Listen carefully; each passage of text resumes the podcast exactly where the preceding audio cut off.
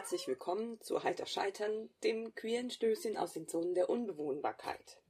Folge Nummer 60. Ich bin Joka, hallo. Hallo, ich bin Steff. Hallo, das ist Flux. Und ich bin Marleen. Hallo. Ja, Wir sind gerade zu viert hier. Genau. oder? Sind wir vielleicht sogar zu fünft? Ich weiß es nicht genau. Ja, das könnte auch sein. Also nachdem ich es das letzte Mal tatsächlich geschafft habe, nicht auf den Aufnahmeknopf zu drücken, jetzt unser zweiter Versuch für Folge 60. Ja. Ja, und welch, welch schicksalhaftes äh, Verfangen. ja, das glaubt uns doch jetzt kein Mensch. es glaubt- das glaubt uns uns niemand. Niemand wird uns glauben, dass wir just vor zwei Wochen hier saßen und uns über Tada! Ehe unterhalten haben. Na Damals Schnee von gestern. Jetzt schon äh, fast äh, war der Auslöser ein Artikel in der Taz. Ich lass mal kurz den Kater raus. Der Kater kommt auch alleine raus. Ja, Ja, aber dann muss auch Kommt wieder der- die Tür zugemacht der werden. Kater macht immer nicht die Tür hinter sich Genau. Der kann nur aufmachen, nicht zu. äh, war ein Artikel in der Taz, ähm, dass in Kolumbien drei Männer geheiratet haben. Das war damals, damals, muss man jetzt schon sagen, als, als die Welt noch eine andere war. äh, ähm, bevor Angela Merkel ihren Ostsee-Tsunami öffentlich gemacht hat, ähm, hat äh, haben wir uns vor zwei Wochen über Ehe unterhalten und haben dann ungefähr nach anderthalb Stunden festgestellt, oh, schade. Leider, ja. Gut, aber Wir unterhalten uns einfach nochmal über Ja. Wir ignorieren das und machen jetzt einfach auch trotzdem noch was zu Ehe. ja, Auch wenn jetzt wir, also mein, mein Gedanke war schon, dass wir jetzt so in dieser allgemeinen Welle dann untergehen. wahrscheinlich. Ja. Aber wir sind ja ein sehr nachhaltiger Podcast. So, und dass irgendwie auch nach zig Jahren immer noch Leute auf den Podcast stoßen und irgendetwas dazu dann zu einem Thema etwas hören, was dann vielleicht mal für uns einen aktuellen Anlass gab, darüber zu sprechen, aber es dann ja trotzdem noch relevant ist. Deswegen halte ich mich jetzt einfach an die Nachhaltigkeit. ja, und wann waren wir schon mal so brandaktuell? Das stimmt. Wahrscheinlich Nie.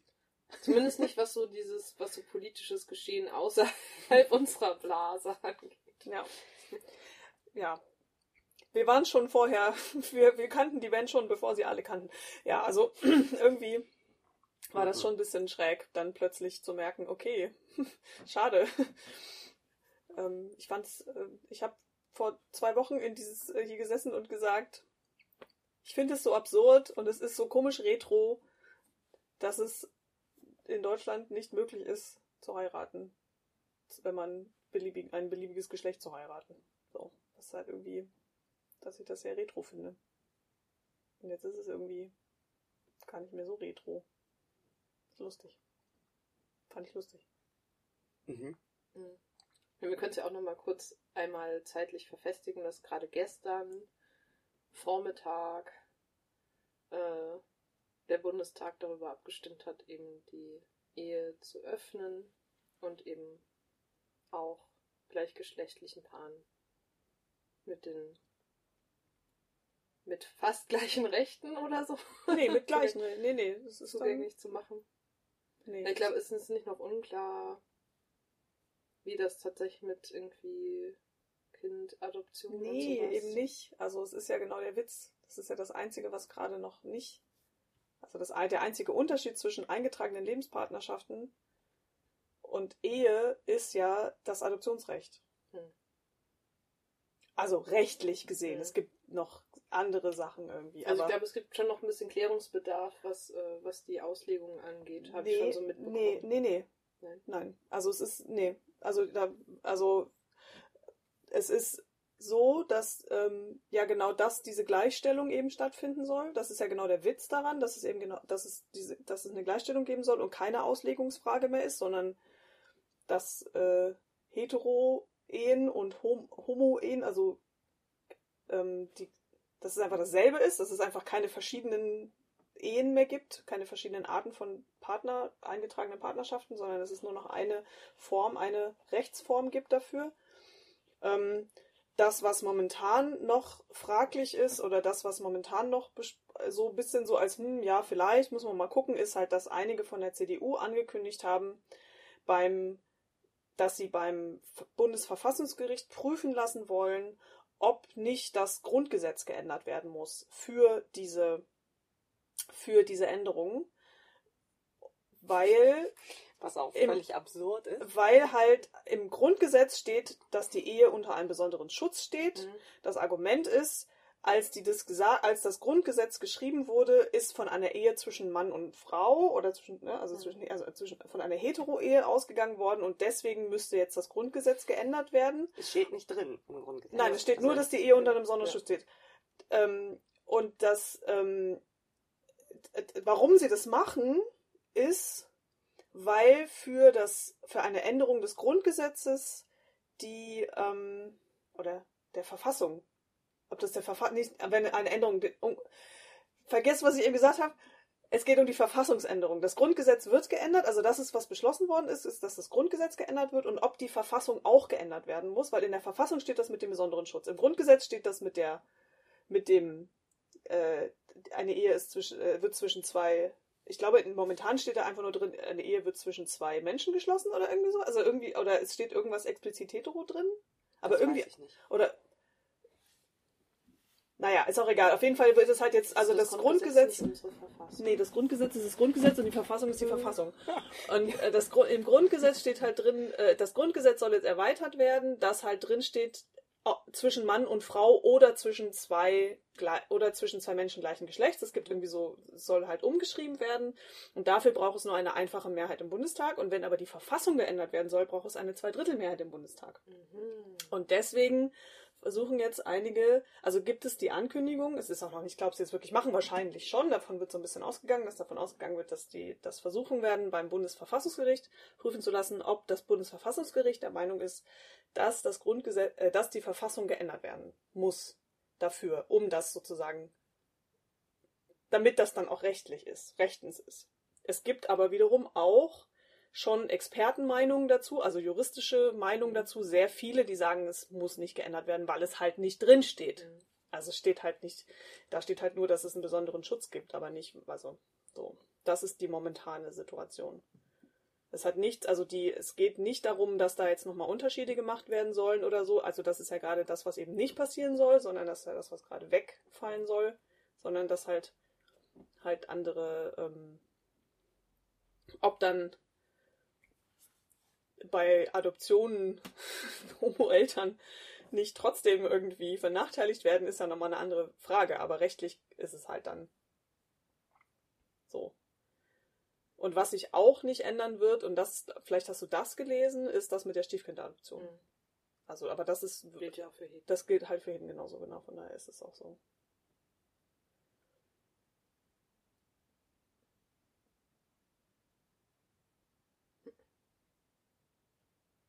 Ich bin mir immer noch nicht sicher, ob es was Höheres gibt als das Grundgesetz, ehrlich gesagt. Aber. Ja, die also, Verfassung. Aber wo steht die Verfassung? wir sind irgendwie, ja. Ich möchte, möchte, auch nicht, möchte, auch nicht, zu kleinig sein, aber ich glaube, dass wenn dass das irgendwie die Gesetzesänderung äh, sich sonst vielleicht eher auf der Ebene von, ähm, von so im Familien- und Ehegesetzes Verfassung versus Grundgesetz.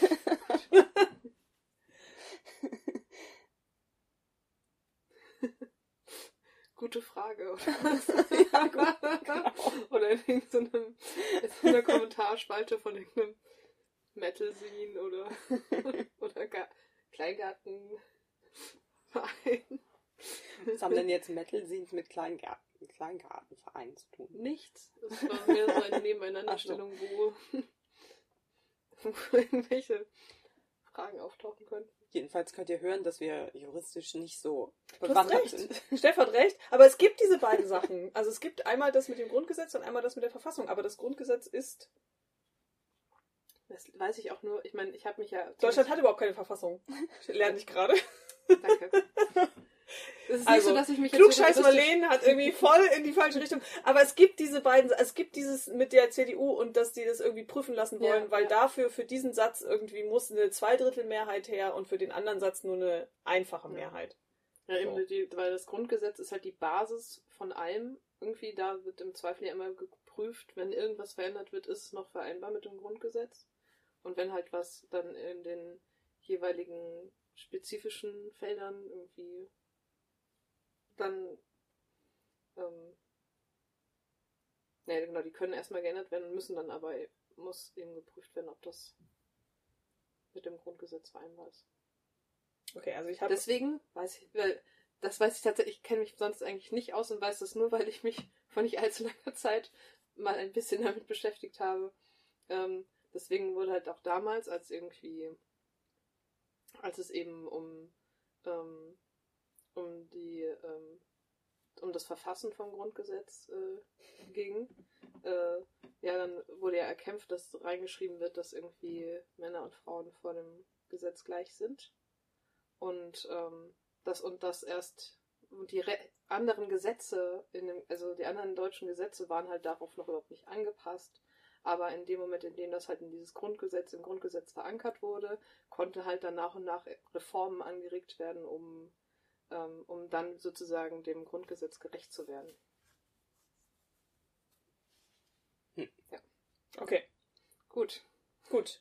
Ich habe auch, äh, also ich, äh, www.anwaltsauskunft.de äh, informiert Werbung. mich darüber, dass, ähm, dass im Grundgesetz steht, dieses Grundgesetz, das nach der Vollendung der Einheit und Freiheit Deutschlands für das gesamte deutsche Volk gilt, verliert seine Gültigkeit an dem Tage, an dem eine Verfassung in Kraft tritt, in die dem vom, die von dem deutschen Volke in freier Entscheidung beschlossen worden ist. Also, das Grundgesetz ist eine seit 60 Jahren andauernde Übergangslösung, bis dann irgendwann mal eine Verfassung gemacht wird. Das ist das, was in diesem Artikel steht, den wir gerne verlinken. okay, also ich entschuldige mich in aller Form dafür, dass ich Blödsinn erzählt habe, äh, was das Grundgesetz und die Verfassung angeht, aber das mit der CDU stimmt trotzdem, dass die irgendwie da irgendwas Mhm. mit der Zweidrittel mehr. Aber wo wird denn jetzt dieses andere Gesetz dann geändert? Das ist ja dann interessant. Das muss ja dann nochmal irgendwo anders stehen. Ja, das ist dann. pff, Also ich meine, Gesetz. müsste ja dann das so im Sozialgesetzbuch. Vielleicht im äh, Sozialgesetzbuch. Die, die, ähm, die irgendwelche Artikelpassagen zu Familien- und Eherecht sein. Wahrscheinlich, ne? Wahrscheinlich.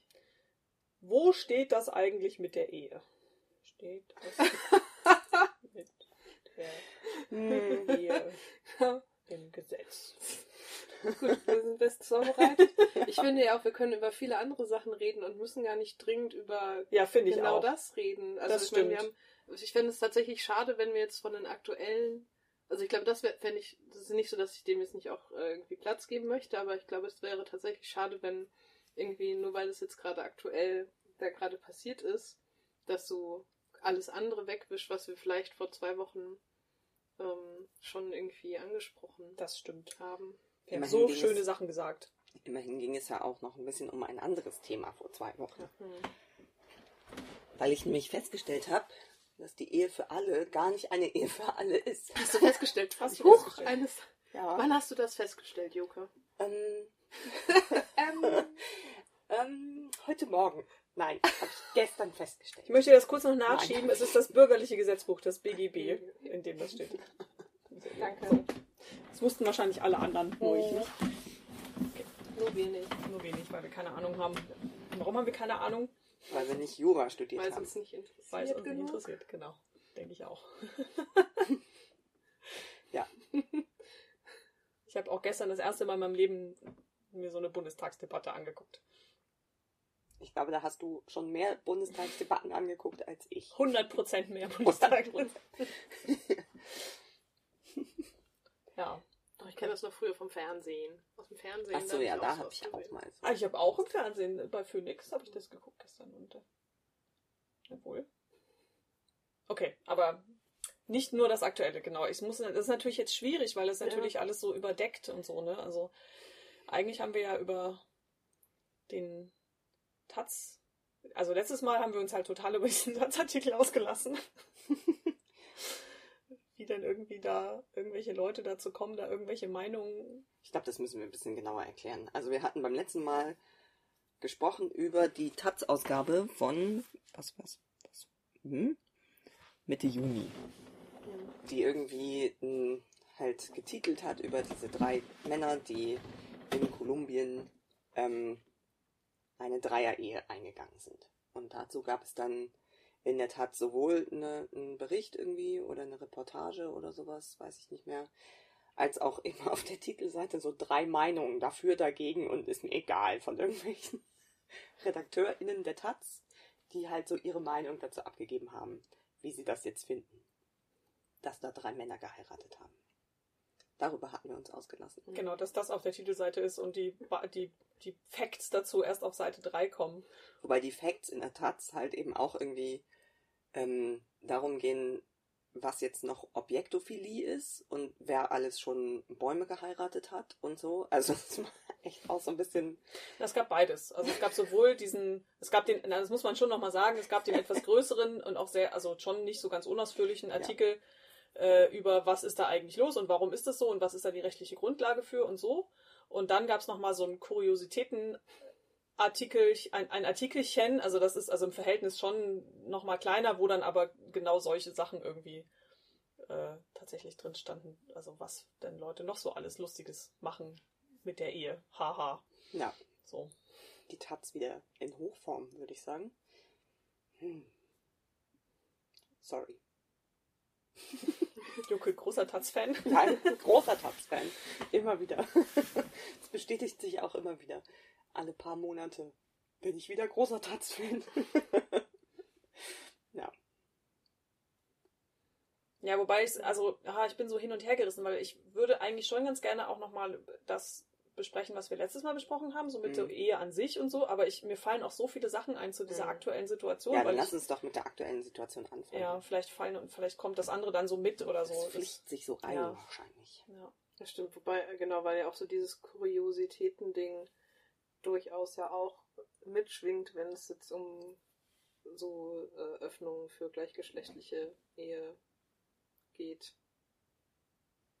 Also das äh, wird ja schon auch immer wieder in so ähm, in den öffentlichen Diskurs eingespeist. Dieses, wenn jetzt auch Lesben und Schwule heiraten können, dann kann ich ja auch heiraten. Und dann setzt irgendein Wesen oder Ding ein. Ja, wobei das Argument habe ich schon ganz schön lange nicht mehr gehört. Ich auch nicht. Das habe ich tatsächlich eher dann bei so, wenn es dann so abgefahren wird mit so Poli und so. Das, also das dann, da hat mich das jetzt nicht so überrascht, aber wenn jetzt also so home, also ich glaube, dafür ist, also ich hatte schon den Eindruck, dafür ist diese Debatte einfach schon zu lange geführt und ist einfach auch schon zu häufig in Ländern legalisiert worden. So. In Ländern, von denen wir das mitkriegen, in Rechtsprechung, die als relevant erachtet werden, sagen wir uns mal ein bisschen offener zu sagen. Ja, und dann, aber ja, also ich meine, Rechtsprechung und gesellschaftliche Situation hängt natürlich zusammen und bedingen sich auch gegenseitig. Aber nur weil irgendwie ein Gesetz geändert wird, heißt es nicht, dass es irgendwie schon eine direkte Bewusstseinsänderung in der breiten Bevölkerung gibt oder sowas, sondern dass halt entweder eine Rechtsprechung so funktioniert, dass sie sich einer größeren gesellschaftlichen Realität und Anerkennung anpasst oder eben etwas installiert und dann erst mit der Zeit gesellschaftliche Anerkennung irgendwie so stattfindet. Deswegen finde ich, kann es halt auch gut nebeneinander existieren, ein, okay, da wird irgendwas geändert oder da ist schon was länger in der Debatte, aber es ist halt dann doch, vielleicht ist die Debatte dann, Debatte dann doch nicht so breit, mhm. dass es nicht eben auch viele Leute gibt, die dann, also ich meine, das wird schon ein großes, schon ein großes irgendwie Aufjaulen gegeben haben bei vielen Leuten, als irgendwie sie mitbekommen haben, was jetzt gerade irgendwie mit dem Eherecht passiert. So. Wobei es ja, ähm, also das wurde ja in mehreren Artikeln jetzt nochmal hervorgehoben, dass es in dem Fall in Deutschland, ähm, dass halt die rechtliche Gleichstellung hinterherhinkt hinter der demokratischen Meinung des, der BürgerInnen. Mhm. Also dass es die Mehrheit in Befragungen schon ganz lange gibt oder schon länger gibt. Und auch eine sehr deutliche Mehrheit irgendwie. Ah, okay. 80 Prozent, über 80 Prozent. Wow. Nee, über 70. Ich glaube, es waren, also gestern in der Bundestagsdebatte Ah, hat okay. jemand 80 Prozent gesagt. Also gut, das kann natürlich auch Polemik gewesen sein, habe ich gestern gelernt. Da wird auch viel Polemik irgendwie und Ja, auch und viel Blödsinn ja auch- erzählt in so einer Gibt ja auch Debatte. verschiedene Befragungen. Ja, wahrscheinlich. 120 Prozent. Ah, oh. Na, dann müssen wir jetzt schnell. Auf jeden Fall eine Mehrheit. So, Genau. dass es demokratisch irgendwie auch mehr als eine Mhm. Zweidrittelmehrheit geben würde. So. Okay. Nicht, dass es Leute nicht davon abhalten würde, komische Ideen davon zu haben, was das bedeutet. Also, was, also ich würde dir schon zustimmen, dass es schon Leute gibt, die das, die da äh, andere Realitäten haben, in denen das irgendwie alles völlig merkwürdig ist und überhaupt nicht passt, so zu ihrem Wertekanon. Heißt das Wertekanon? Passt über. Ja, ne? Wertekanon Ja, ist ein ja. gutes Wort. Ja. Ähm, Wie die Werte da so singen. Immer wieder. Wie, wie. Wert, wert. Ähm, Zum Beispiel Angela Merkel. Ja, das, äh, die hat ja dann irgendwie, das war ja dann auch eine ganz komische Idee. Also das würde ja passen, weil sie dann sowas, also die Begründung, warum sie dann ja doch irgendwie für Nein gestimmt hat, war ja, ja, okay, Adoptionsrecht finde ich dann doch irgendwie ganz gut, aber Ehe soll es nicht sein. Was halt dann auch schon wieder so, ja, aber was ist denn dann, also, Hm. also hängt's ja dann irgendwie so an, wirklich an so einem Wert.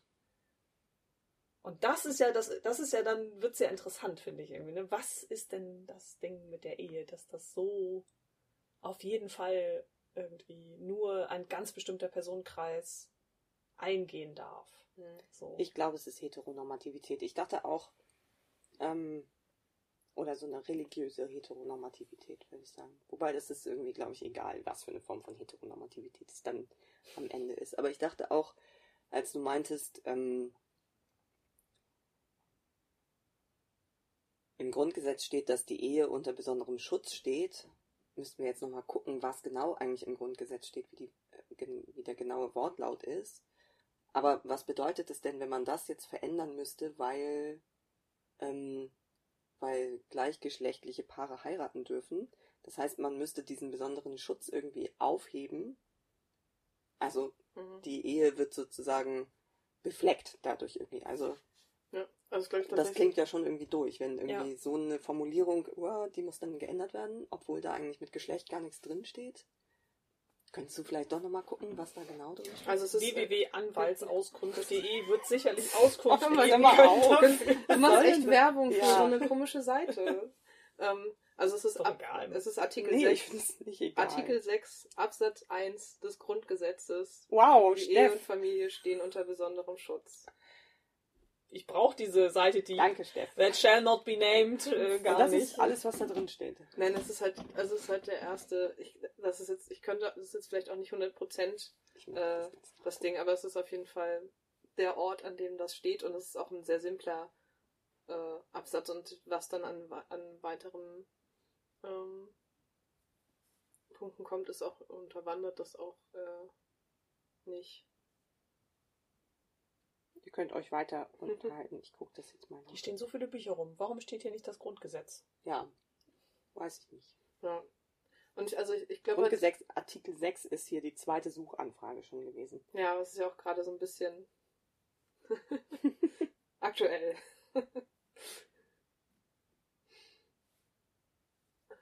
Ja, interessant. Ja, aber ich glaube, es ist wahrscheinlich wirklich für andere nicht so interessant, wenn wir jetzt irgendwie versuchen, da juristisch irgendwas auszulegen. Das haben wir eh keine Ahnung von. Aber ähm, Ich glaube aber, was so dieses, Entschuldigung, ich erst mal.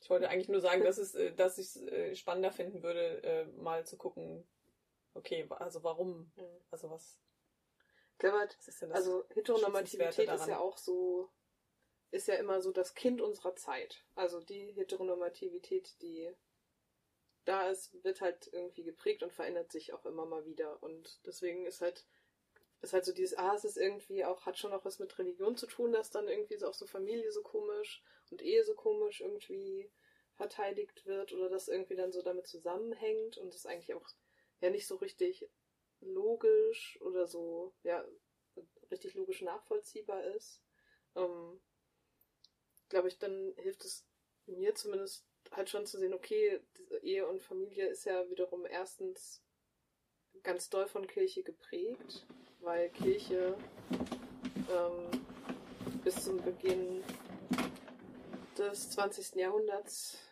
äh, äh, nicht ganz, ja, nicht ganz, ähm, das äh, Ehemonopol hatte, inne hatte und also das nur durch die Kirche Ehen geschlossen werden konnten und halt, also so, und äh, damit halt auch logischerweise alles das, was irgendwie Familie und Ehe angeht, äh, kirchlich, zumindest halt hier, also für Christ, also es geht ja dann schon auch um, um christliche Familien.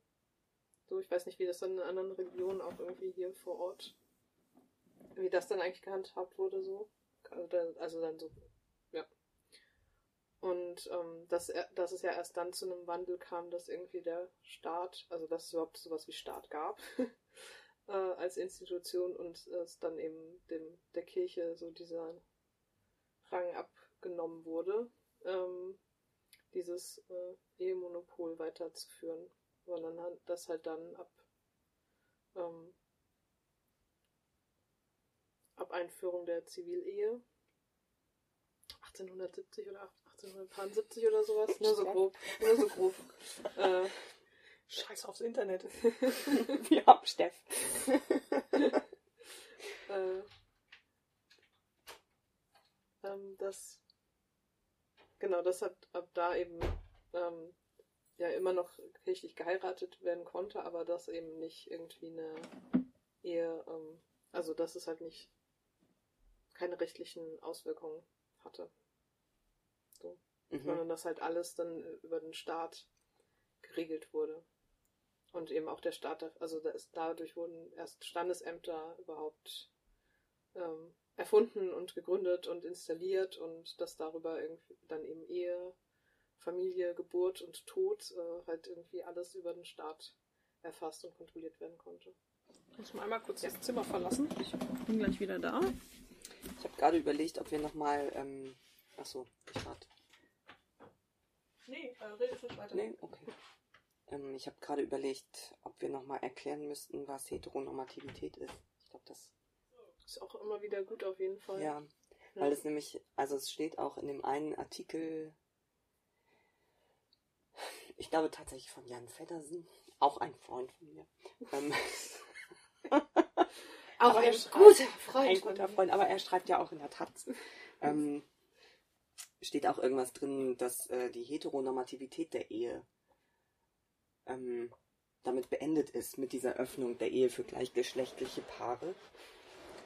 Und ja, ja da würde ich doch sagen, Jan Feddersen hat einfach keine Ahnung, was Heteronormativität bedeutet. Entschuldigung. Das ist eine starke, eine starke These, sagen ja, wir mal. Eine so starke eine sehr These. starke These. also nur nochmal irgendwie, um, um klarzukriegen, weil wir uns sehr wahrscheinlich da auch jetzt noch ein bisschen darauf beziehen mhm. werden. Heteronormativität hat nämlich erstmal nichts mit Heterosexualität zu tun. Also mit irgendwie Männern und Frauen, die irgendwie sich aufeinander beziehen, sondern Heteronormativität ist ähm, eine Struktur, die ähm, begünstigt, dass Dinge oder dass ähm, gesellschaftliche Institutionen und Werte und Normen eher zugrunde liegt, dass es sich auf Männer und Frauen und zwar gegengeschlechtlich bezieht. Das war jetzt irgendwie ein bisschen kompliziert ausgedrückt, ne? Kriegen wir das noch ein bisschen besser ja. hin? aus erstmal sowas wie, ähm, also eher eben so, dass es um eine Machtstruktur oder ja eben um so eine Struktur geht, die einfach sozusagen in der ganzen Gesellschaft in aller Breite dann installiert und aufrechterhalten wird, die dann beinhaltet, dass es irgendwie zwei Geschlechter und nur zwei gibt, genau. die sich irgendwie halt eben auch dieses wechselseitig aufeinander beziehen, also was dieses Begehren und äh, sowas auch von dem, ähm, das ist halt die, die Idealform des irgendwie des Zusammenlebens, de, der Sexualität und des sexuellen Begehrens irgendwie be, beinhaltet, dass das Ganze sich halt dann auch noch äh, ausdrückt, eben in Form von ähm, monogamer Zweierbeziehungsidealen, äh, die dann eben auch sozusagen immer so idealerweise irgendwie in eine Ehe übergehen, in der dann äh, und eine Familie gegründet wird und dann irgendwie Reproduktion stattfindet und äh, so Kinder. Sorry. Ah, sorry. Yeah, Put the money. genau. Schmeiß die Cents in den Raum. Tut mir leid. Und ähm, Macht ihr gerade Heteronormativität ja, ich 101? dachte es. Das ist gut, siehst du? Wir haben darüber geredet und Marlene hat sofort gemerkt, worüber wir reden. Das ist sehr gut gelingen. Genau, wir reden über Heteronormativität 101. Als du draußen warst, haben wir gesagt, lass uns schnell Heteronormativität 101 machen. Und du hast es sofort erkannt. Nein, Danke. okay.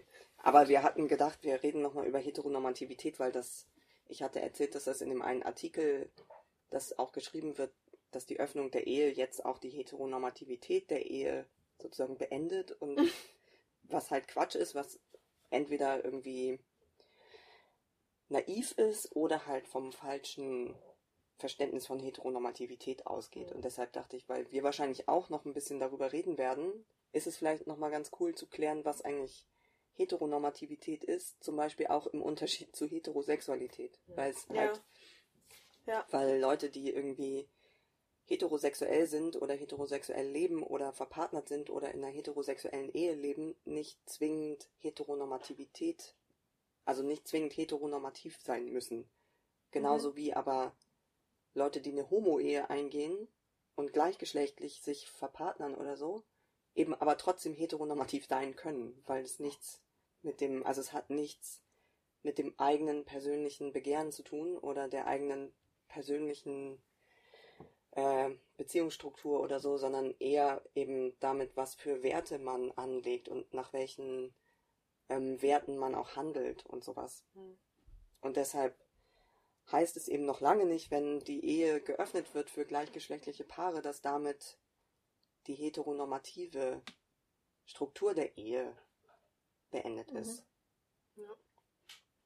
Was zum Beispiel dann ja auch mit sowas zusammenhängt. Also da müsste man wahrscheinlich dann einfach viel breiter gucken und auch sowas angucken wie, okay, wie sind in, in Deutschland die ähm, rechtlichen Bedingungen oder Grundlagen gegeben oder auch die gesellschaftlichen Grundlagen gegeben für so eine, so eine Benachteiligung von Frauen in der Ehe oder sowas. Und das wird einfach nicht aufgehoben dadurch, dass es eine Homo-Ehe gibt. Also. Ja. Zum Beispiel, als ein Beispiel.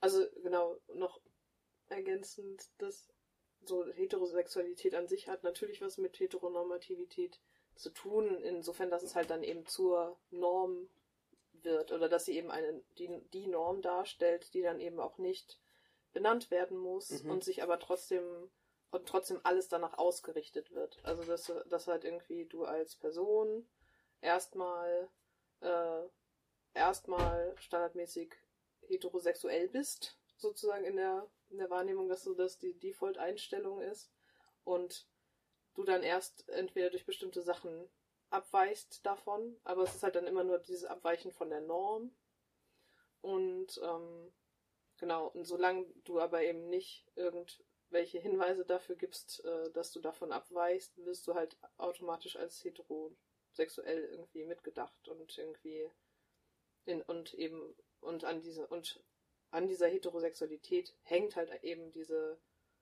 Idee von Zweigeschlechtlichkeit, also dass es eben zwei Geschlechter gibt, die sich halt auch so, die halt auch so binär äh, sind, dass sie halt auch dann so ganz viele gegenseitig, gegen, gegensätzliche Eigenschaften irgendwie an sich tragen, was dann auch so dieses, also das hängt halt alles irgendwie ähm, mit da dran. Ja, zum Beispiel auch sowas wie, dass Poli zum Beispiel jetzt eher nicht unter so einem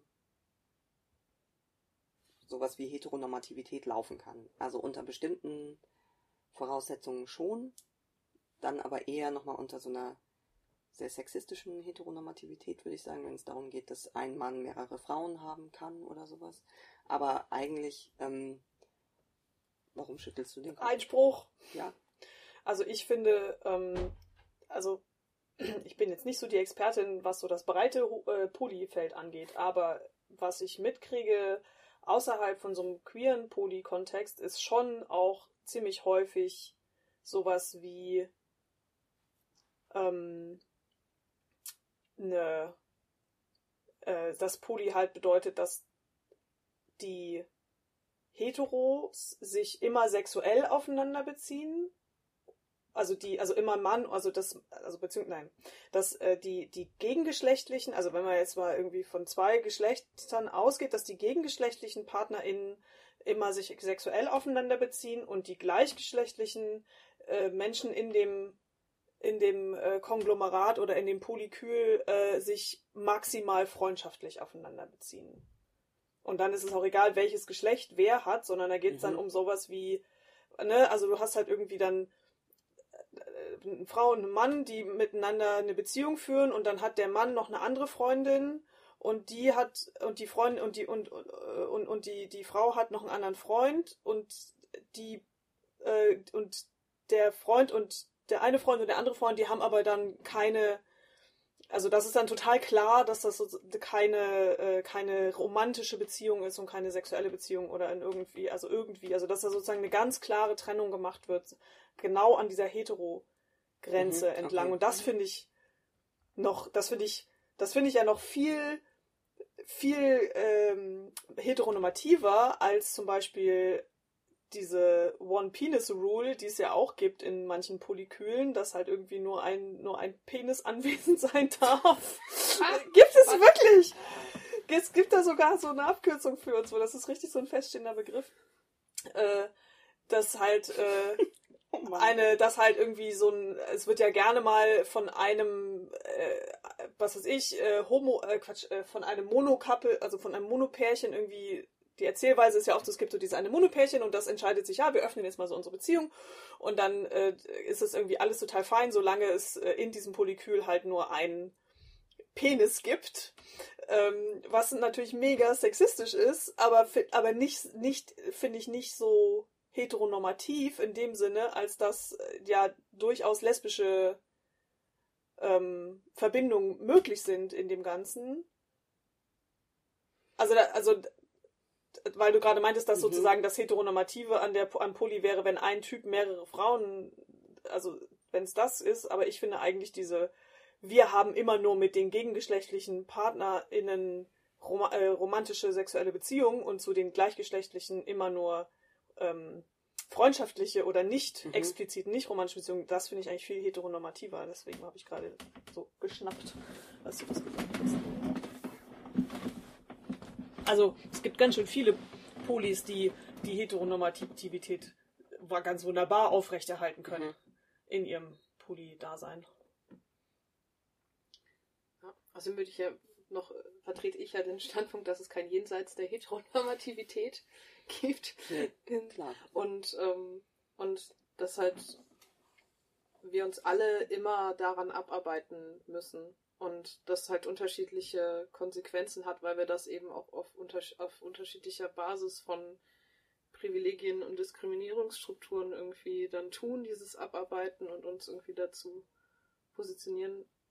Aber es ist halt dann trotzdem immer irgendwie ein, ein Teil davon ist. Und deswegen denke ich halt auch so, auch, dass halt dann auch Poli dann so ein großes Spektrum an, an wiederum darstellt, dass eben auch da einfach nur so Abstufungen möglich, also Abstufungen sind, wie Leute sich zu Heteronormativität verhalten oder daran mhm. abarbeiten oder das überhaupt wahrnehmen. Als, ja. Was kommt ja noch dazu? Ob du das überhaupt als eine Struktur, die dich negativ beeinflusst und wenn du dich schon sehr viel damit beschäftigt hast, vielleicht auch positiv beeinflusst, irgendwie das wahrzunehmen. Ähm, Mhm. Ähm, ja, das davon abhängt.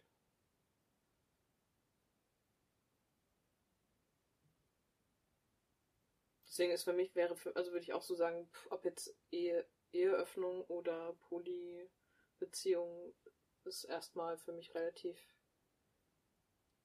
gleich, ob das jetzt gerade, also würde ich jetzt keinen Unterschied sehen, ob das was so die Nähe oder Mhm. Ferne zu Heteronormativität angeht. Ja. Wahrscheinlich geht es dann eher um das Hinterfragen und ab, also dass sich dran, also die Frage ist ja dann wahrscheinlich eher, ist irgendwas heteronormativ oder nicht, ist dann wahrscheinlich gar nicht so die relevante, sondern eher die Frage, ab, arbeitest du dich daran ab? Nimmst du das wahr? Ist das irgendwie eine Struktur, die du irgendwie bewusst wahrnimmst und als soll an dich daran irgendwie also damit umgehst in irgendeiner Form oder nicht? So, weil was du halt auch meintest mit so, dass ja sehr wohl auch so Homo-Paare oder dann demnächst Homo-Ehepaare äh, ja sehr wohl auch irgendwie eine Heteronormativität aufrechterhalten können. Also für mich funktioniert halt dieses Heteronormativitätsding halt auch relativ stark dann wiederum zusammen mit der zwei, mit dieser, mit so einer Idee von Zweigeschlechtlichkeit Mhm. im Sinne von, dass es sowas Komplementäres ist.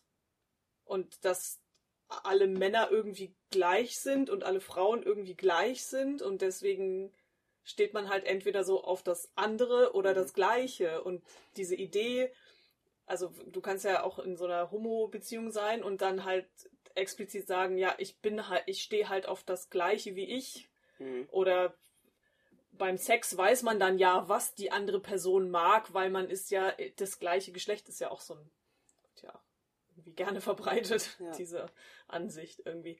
Also das, ähm, und das, unter, das untermauert ja, also das würde ja das total untermauern, was du gesagt hast, dass so, so Homo-Verbindungen sehr wohl auch Heteronormativität und, und Homo-Ehen auch äh, Homo, äh, Heteronormativität irgendwie sehr wohl untermauern können, weil wenn genau das ja so ein, also genau dieses, diese Idee von einem komplementären Ding, was, äh, worauf man sich in irgendeiner Art und Weise bezieht, was halt feststeht und dann gibt's halt die, die dann drauf stehen auf die Komplemente, auf das Komplementäre und die, die nicht drauf stehen, so, und das ist ja dann auch dieselbe, ist ja die gleiche Seite, derselben Mhm. Medaille irgendwie.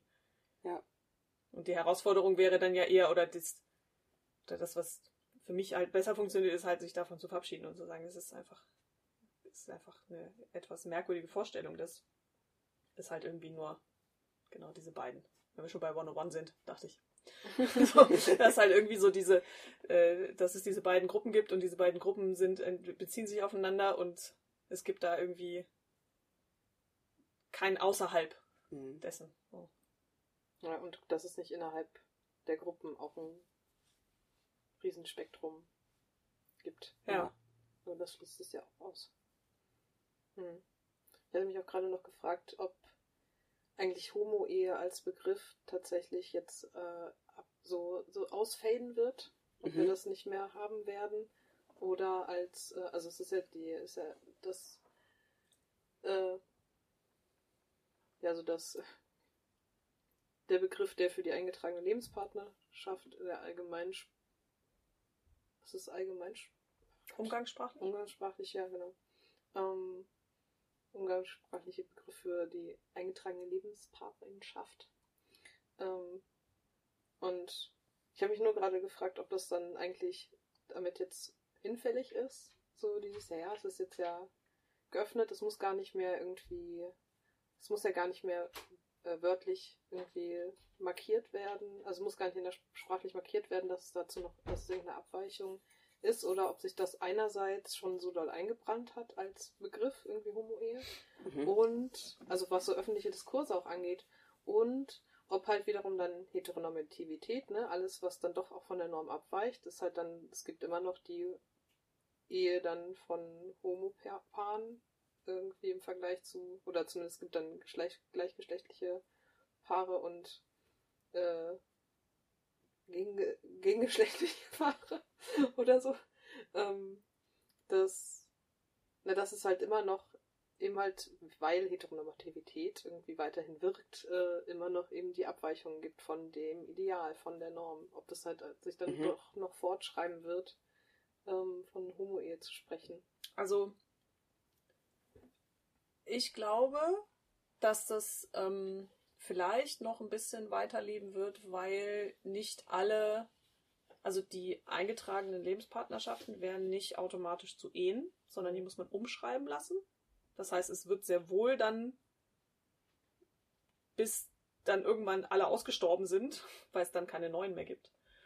Äh, also man kann halt dann keine neuen Lebenspartnerschaften mehr eingehen, aber die alten bleiben halt bestehen.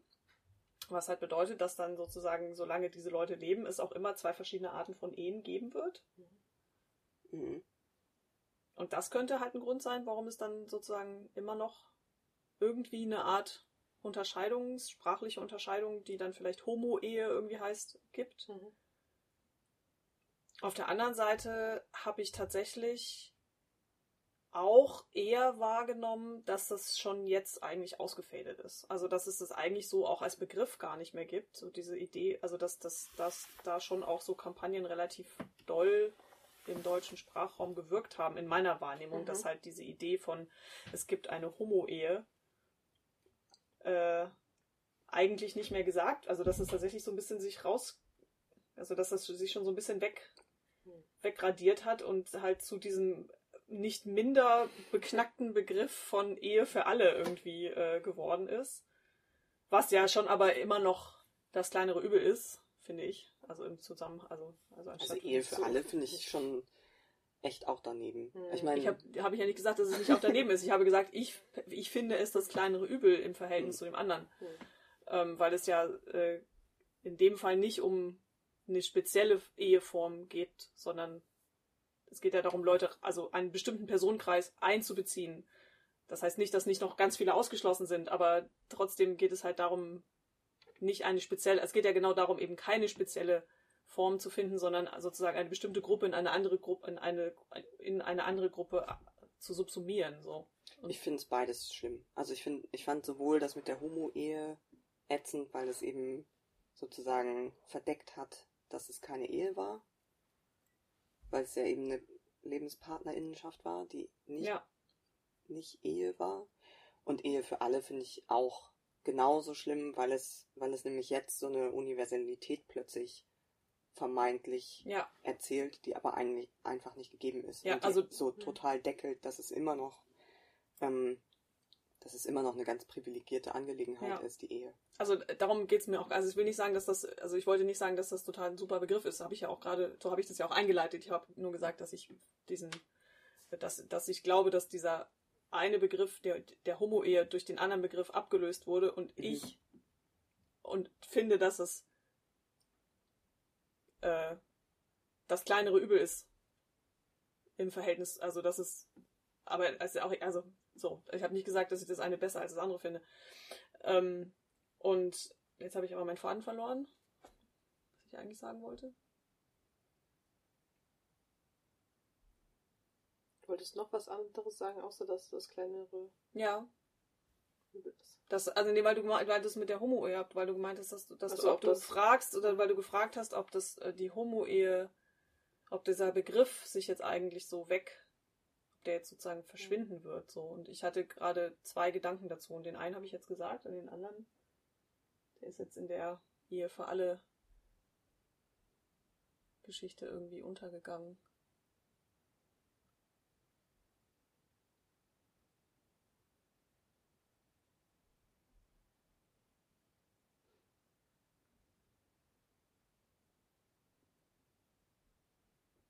Nee, kriege ich nicht mehr wieder. Vielleicht. Na, vielleicht war es auch nicht so wichtig.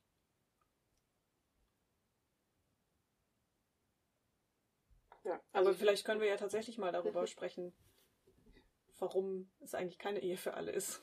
Weil das ist wahrscheinlich vielen nicht so richtig klar. Also mich hat das auch, mich ärgert das auch total. Also ich finde es auch, oder ich finde es sehr fatal, irgendwie sowas mit. Also klar, das, ich finde es ist auch sehr, also ich finde die, äh, die Strategie und die Konsequenzen von Homo-Ehe im Vergleich zu Ehe für alle sind auch so unterschiedlich, auch wenn es eigentlich ja so dicht beieinander liegt, aber ähm, weil es halt eben das, was Juko schon gesagt hatte, dass es eben so dieses verdeckt, äh, Homo-Ehe verdeckt, dass es, äh, dass es gar nicht irgendwie um Ehe geht und ist halt gleichzeitig immer noch so diese Markierung von, das ist auf jeden Fall nicht hetero-Ehe, so. Ähm, und ähm, Ehe für alle finde ich halt so krass, weil es geht, da ist es, das ist irgendwie, also ich meine, es ist das Ergebnis von äh, LSVD Arbeit, also ne, von irgendwie Schwulen Lesbenverband Deutschland, dass das äh, mit bestimmten PolitikerInnen zusammen, dass das irgendwie als Thema, dass es auch so als Nummer eins Thema ähm, über all die Jahre getragen wurde, so als politisches Ziel, was erkämpft werden soll. Ähm, und wenn ich irgendwie Ehe für alle höre und dann Regenbogenflaggen nur sehe, die geschwenkt werden, wenn, wenn irgendwie was von Ehe für alle gesprochen wird, dann ist es halt, finde ich das Betrug. und dann fühle ich mich betrogen und viel und äh, und äh, äh, solidarisch irgendwie viele andere Leute, die halt einfach weiterhin keinen Zugang haben zu den Eheprivilegien. Und äh, deswegen finde ich halt dieses Ehe für alle Ding, ja, ärgert mich dann als Begriff schon sehr und ich kann mir aber auch gut vorstellen, dass es sich erstmal dass sich das erstmal sofort schreiben wird als, als Begriff. Mhm. Ja, ich finde es gruselig, weil es, also ich dachte, also ich hatte halt immer so das Gefühl, so Homo-Ehe ist, genau, ist dieser Begriff, der verdeckt, dass es keine Ehe ist, aber er hebt wenigstens hervor, also mit allem Negativen, dass es halt irgendwie Homos im Gegensatz zu Heten sind, irgendwie, die da gemeint sind und dann immer noch das andere ist, aber er hebt wenigstens noch so einigermaßen hervor, um wen es eigentlich geht. Es geht um homosexuelle Paare, die heiraten wollen. Oder vielleicht jetzt nicht unbedingt Paare, das ist ja noch nicht mal unbedingt da drin in dem Begriff Homo-Ehe. Aber vielleicht doch, wenn man sich anguckt, okay, worum geht's in der Ehe? Es geht um zwei Leute, die heiraten. Und wenn es dann eine Homo-Ehe gibt, dann geht's halt um zwei homosexuelle Personen, die heiraten. Also das steckt irgendwie immer noch da drin. Und ich finde dieses Ehe für alle, das suggeriert jetzt halt, dass damit der Kampf jetzt beendet ist. Denn jetzt gibt es die Ehe für alle. Und das hat, also bei mir macht es so ein Gefühl von, okay, das befriedet jetzt einfach sozusagen alle Kämpfe, die es so unter so einem Deckel von ähm, rechtliche Gleichstellung für Personen oder für Partnerinnenschaften oder sowas geben mhm. könnte, das ist jetzt sozusagen befriedet durch diesen Begriff und das finde ich eigentlich viel schlimmer tatsächlich. Also mhm. weil unter diesem also Ehe für alle verdeckt einfach so so viele Gruppen, die nach wie vor nicht ähm, nicht einfach so Zugang haben zu den Rechten, die ja eben an dieser Ehe hängen. Nicht unbedingt, dass ich jetzt, also ich bin überhaupt nicht, ich befürworte Ehe überhaupt nicht und ich bin jetzt auch nicht also ich würde jetzt auch nicht darum kämpfen, dass es dann jetzt noch eine Poly-Ehe gibt oder irgendwie eine einfache Ehe für Leute, die keinen deutschen Pass haben oder sowas. Überhaupt nicht, weil das irgendwie, weil ich nicht finde, dass es Sinn macht, nach dieser Ehe zu greifen. Aber gleichzeitig ähm, verdeckt halt diese Ehe für alle, die tut halt einfach so, als gäbe es das jetzt, als gäbe es so eine Gleichstellung für alle Leute, die irgendwelche Partnerinnenschaften eingehen die irgendwie Schwierigkeiten beinhalten könnten. Und damit, also ich, ich denke, so genau LSVD oder so, die irgendwie jahrelang dafür gekämpft haben, dass gleichgeschlechtliche Partnerinnenschaften gleichgestellt werden, die können sich jetzt halt ausruhen. Die werden sich sicherlich nicht darum bemühen, ob jetzt irgendwie Poly-Leute noch heiraten dürfen oder ob Trans-Leute mit einem uneindeutigen ja. Gender-Eintrag oder eben nicht oder so einer uneindeutigen rechtlichen Gleichstellung oder, oder ja, die irgendwie von Geschlecht her und Personenstand irgendwie uneindeutig vor dem Recht sozusagen stehen, ob die jetzt irgendwie heiraten dürfen oder wie das irgendwie ist mit binationalen Ehen oder irgendwie sowas oder Leuten, die nicht deutschen Pass haben. Da, darum wird sich der LSVD garantiert nicht kümmern. Mhm. Und ich glaube, sowas ähm, ja. vereinfacht dieser, dieser Titel Ehe für alle enorm. Weil es jetzt, also der Kampf ist jetzt vorbei. Jetzt kann man halt irgendwie den Junggesellinnenabschied planen. also, ja. ja Und ich also finde, das passt aber auch so gut zu dieser konservativen Mainstream-NSVD-Politik. Jetzt haben wir halt irgendwie unser Stück von diesem konservativen Ehekuchen abgekriegt. Herzlichen Glückwunsch. Und damit ist jetzt irgendwie die Politik erreicht. Also das, ich finde, also. mich ärgert es total. Also dieses, dieser Begriff Ehe für alle, in dem steckt für mich so viel drin, was mich richtig stört. Das, mit Transleuten habe ich mich tatsächlich auch schon gefragt, wie das eigentlich dann ist. Das würde mich schon nochmal interessieren, wie das dann rechtlich ist, weil es da ja tatsächlich, wenn es keine, also solange es keine also ich würde davon ausgehen, also so lege ich das jetzt aus, dass wenn zwei Menschen einen gesicherten Aufenthaltsstatus haben, mhm. nicht in den Verdacht geraten, ähm, eine Schutzehe einzugehen, beide geschäftsfähig sind, beide mündig sind, über 18 sind und so, dass es dann in Zukunft das Geschlecht, der Geschlechtseintrag Wumpe ist im Verhältnis zu dem eigenen, um in diese, in diese, in diesen Privilegienpool reinzukommen, in diesen Eheprivilegienpool reinzukommen. So, das war, also so, so lege ich das jetzt erstmal aus. So. Was ja bedeuten würde, dass alle Menschen, die momentan weder heiraten noch sich verpartnern können, weil sie die sogenannte kleine Lösung haben, nämlich den, den ähm, also Trans-Leute, die irgendwie den, äh, wo der Personenstand das eine Geschlecht sagt und der Vorname das andere Geschlecht sagt und auch der Personeneintrag im Pass was anderes sagt, weil das ja in Deutschland möglich ist, die können ja momentan nicht weder heiraten noch sich verpartnern, weil wenn sie das eine machen, also je nachdem, wen sie heiraten und wen, mit wem sie sich verpartnern mhm. wollen, ist es halt entweder so, dass es nicht geht, weil es halt nur gegengeschlechtlich geht und das andere geht dann nicht, weil damit ähm, diese, diese Vornamensänderung rückgängig gemacht wird, weil das als Auslegung genommen wird, um zu sagen, ach naja, dann bist du ja doch nicht. Dann lebst du ja doch nicht in dem Geschlecht, was du gesagt hast, in dem du lebst. So. Also das ist ja der momentane rechtliche Stand. So. Und das müsste dann ja eigentlich aufgehoben werden dadurch. Aber es hört ja da nicht auf. Also es geht ja nicht, also Trans besteht ja nicht nur aus Leuten, bei denen es eine Unklarheit zwischen Personenstand und Passeintrag gibt.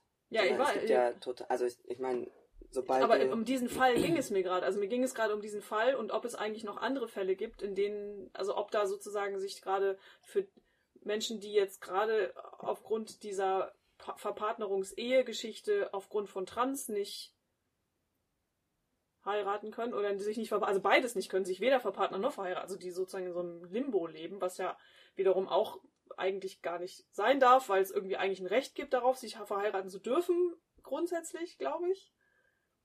Ähm, nur halt nicht, wen du willst bisher oder so. Äh, also das ist auf jeden Fall ein Aspekt, der mich schon interessiert, was, welche rechtlichen Grundlagen da jetzt eigentlich geschaffen werden für, für Transmenschen und ob das eigentlich es für Leute das erleichtert. Also ich könnte mir vorstellen, dass es für eine bestimmte Gruppe von Transleuten das eventuell möglich wird, aber da kenne ich mich zu wenig aus, was dann noch so die Standesämter da noch mit mhm. zu tun haben. Und dann gibt es ja aber eben auch noch die ganzen Fälle von, okay, aber der Name steht halt weder im Pass noch in der Geburtsurkunde. Und ich habe aber auch keine Lust, mich jetzt zu verheiraten unter dem alten Namen oder unter einem alten oder unter einem rechtlichen Eintrag, der für mich nicht stimmig ist. Und das ist ja dann, also funktioniert ja dann auch nicht. Ja, was ja aber wiederum ja nichts mit der Ehe, mit dem Ehegesetz zu tun hat, sondern mit dem grundsätzlichen Gesetz danach, wie halt mit Geschlechtseinträgen umgegangen Doch, wird. wenn, wenn es heißt Ehe für alle, dann gehe ich davon aus, dass es für alle ist. Und wenn es aber dann Leute ausschließt, weil die mit ihrer rechtlichen äh, Position einfach keine Lust haben, eine Ehe einzugehen, dann ist es keine Ehe für alle. Also zum Beispiel. Ja. Also wenn die, die staatliche, die Staatspraxis ist, Leute irgendwie zu Männern und Frauen zu erklären, irgendwie durch den, äh, durch den Akt des Eheschlusses. Ähm, ne? Also es ist ja, das ist halt, da, da müsste tatsächlich dann diese, diese Praxis auf jeden Fall ganz aktiv und ganz bewusst und sichtbar ausgehebelt werden, dass gesagt wird, das wird nicht mehr gemacht. Das ist das wird, dieser Mechanismus wird abgeschaltet. Wir erklären nur noch Leute. Hallo Kleifo. Wir, äh, Katze kommt gerade geklettert. Ähm, so, wir, erkl wir, erklären Leute nur noch zu Eheleuten und fertig. Und es gibt halt nur noch den Status der, der verheirateten Person oder sowas, aber halt nicht mehr irgendwie den Status von Ehemann und Ehefrau. Und solange das aber miteinander verknüpft ist, und ich kann mir nicht vorstellen, dass das irgendwie äh, unbedingt mitbedacht wurde, weil es für viele einfach nicht von Interesse ist, das mit zu bedenken, ähm, wird das halt einfach fortgeschrieben. Ja, und es gibt noch diesen noch größeren Aspekt daran, und ich glaube, da ist es dann halt auch einfach, da geht es dann an die grundlegende Ehekritik, was du eben meintest, dass ich mich halt, wenn ich eine Ehe eingehe, dann ähm, wende ich mich an den Staat und dann lasse ich mich vom Staat in meiner bestimmten Position, in meiner Person staatlich ähm, affirmieren oder ähm, also der Staat erlaubt mir sozusagen eine bestimmte Position dann einzunehmen. Und ich finde, ähm, also ganz grundsätzlich habe ich nicht das Gefühl, dass es, dass das tatsächlich irgendwie Grundlage sein muss, dass der Staat mich sozusagen erhebt in einen bestimmten Zustand, in dem ich dann mehrere, mehr Privilegien habe als andere. Das finde ich, also das finde ich grundsätzlich an der Ehe total scheiße. Und ich meine, das da hängt immer noch dran, dass sobald ich ähm, irgendwas mit meiner Person, sobald ich irgendwas dagegen habe, meine Person vom Staat absegnen zu lassen, ist es nicht mehr meine Ehe.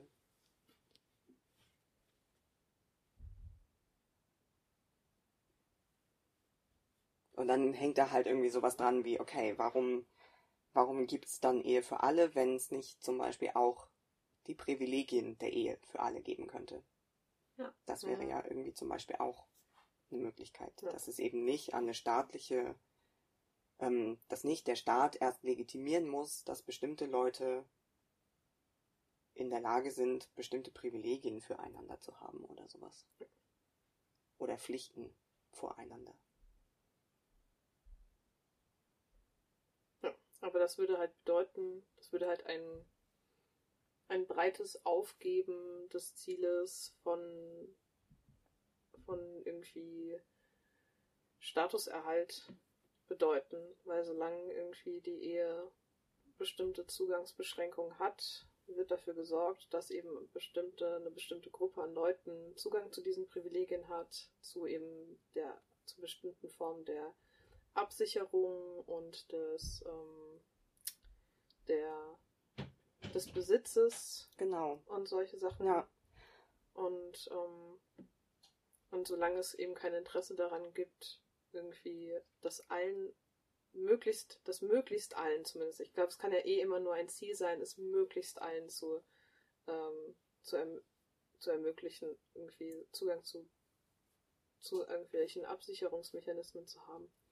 Ähm, aber solange das halt einfach kein Ziel ist, wird Ehe immer nur als entweder so zum Statuserhalt verwendet und das tut, dafür wird sie schon immer verwendet. So, das ist jetzt, Mhm. das, dafür ist irgendwie die Ehe da. Sowohl unter staatlichem Monopol als auch unter kirchlichem Monopol. Ähm, und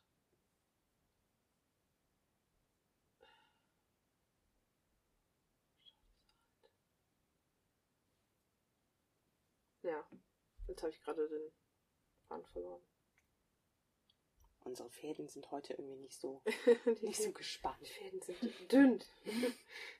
Ich würde gerne noch ein bisschen auf diese Geschichte mit dem Jugendamt eingehen, weil ich die so, weil ich die so, so, so krass finde. Irgendwie. Kann ich noch ganz kurz, Ja. weil, weil Steff das eben so angeschnitten hatte, weil ich es nochmal wichtig finde zu sagen, als du meintest, ähm, Statuserhalt und sowas, ist halt, dass Ehe nach wie vor genau durch diesen, diese Vorstellung des Statuserhalts ist es halt, ist Ehe super, super klassistisch und super rassistisch.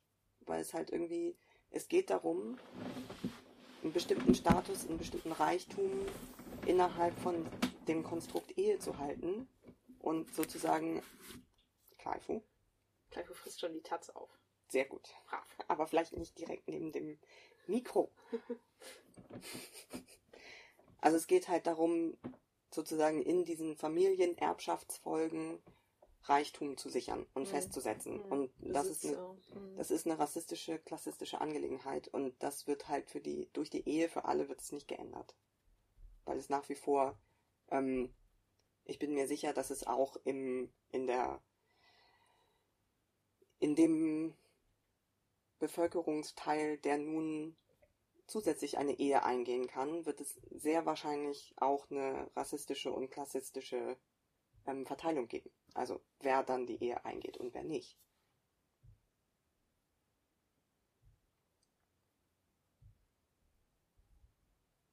Punkt. So, das wollte ich gerne noch. Weil sich das halt einfach nicht ändert. Das, und ich finde, das, das könnten eher so, also wenn man ernsthaft irgendwie Ehekritik betreiben möchte oder die Ehe irgendwie erweitern möchte, dann könnte man eben auch darauf gucken, wie eine Absicherung auch irgendwie für Leute mit wenig Geld sein kann oder wie eine, wie irgendwie so eine so ein, ein gesicherter Zustand in einem Staat mit mehreren zusammen möglich sein kann, ohne dass man dafür zwingend weiß sein muss oder sowas. Also das wären halt auch irgendwie interessante Felder, um sich zu engagieren, wenn man gerne sowas wie Ehepolitik Ja. betreiben möchte. Ja. Oder ich. Leute, die halt einfach auch nicht in irgendwelchen romantischen Beziehungen dauerhaft Genau. leben. So, sondern auch da irgendwie es eigentlich auch verschiedenste Möglichkeiten geben könnte, sich äh, also abgesichert zu sein oder im Zweifel halt wenigstens die Möglichkeit zu haben, sich mit anderen Leuten zusammen irgendwie abzusichern Ja. und dabei unterstützt zu werden. Genau, das ist mein Problem mit der Ehe.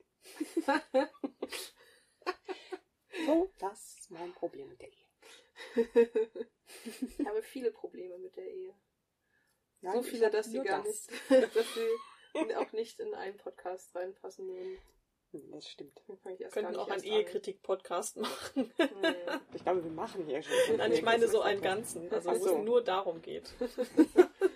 Willkommen zu sechs Stunden weiter scheitern. Heute Ehekritik.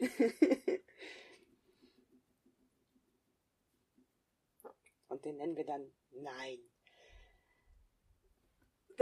Nein. Nein! Einfach Nein!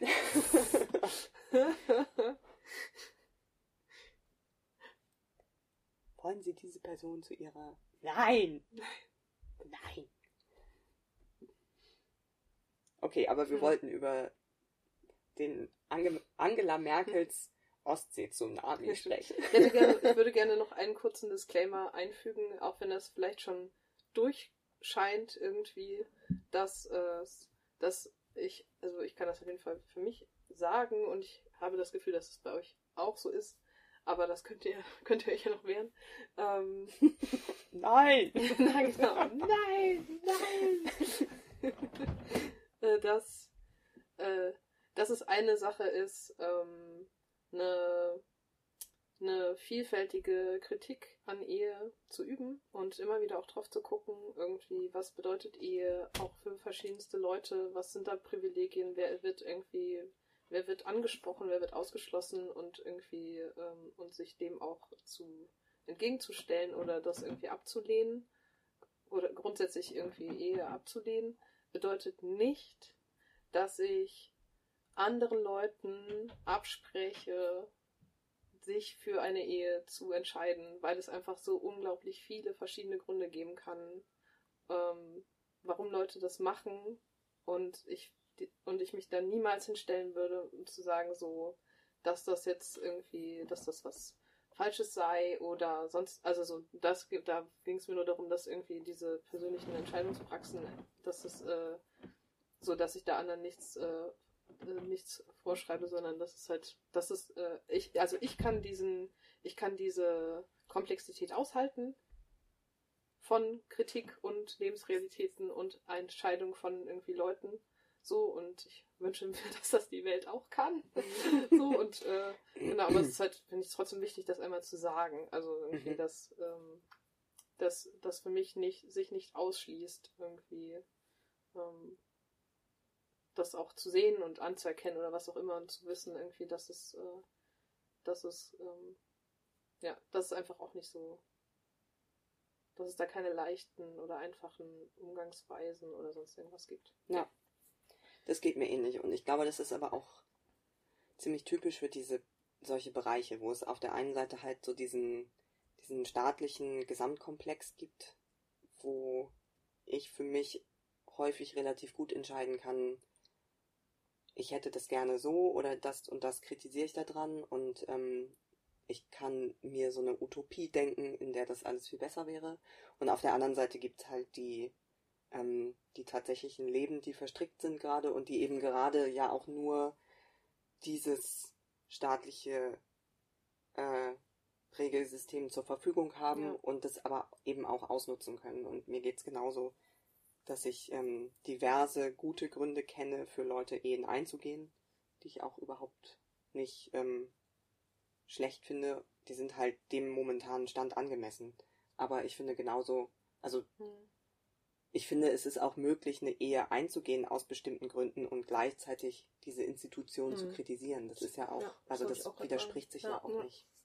Also das ist eigentlich genau. das, was ich von Leuten erwarte, ja. wenn sie das tun. Wie sie mit, also das, wie mit allen Privilegien, äh, oder den Anspruch habe ich an mich selber, äh, nicht, dass ich das immer so erfülle, aber ich habe zumindest den Anspruch und den Anspruch habe ich eigentlich auch an andere, dass wenn sie sich, äh, wenn sie Privilegien haben oder welche bekommen, dass es halt auch immer eine Frage gibt danach, warum habe ich die jetzt?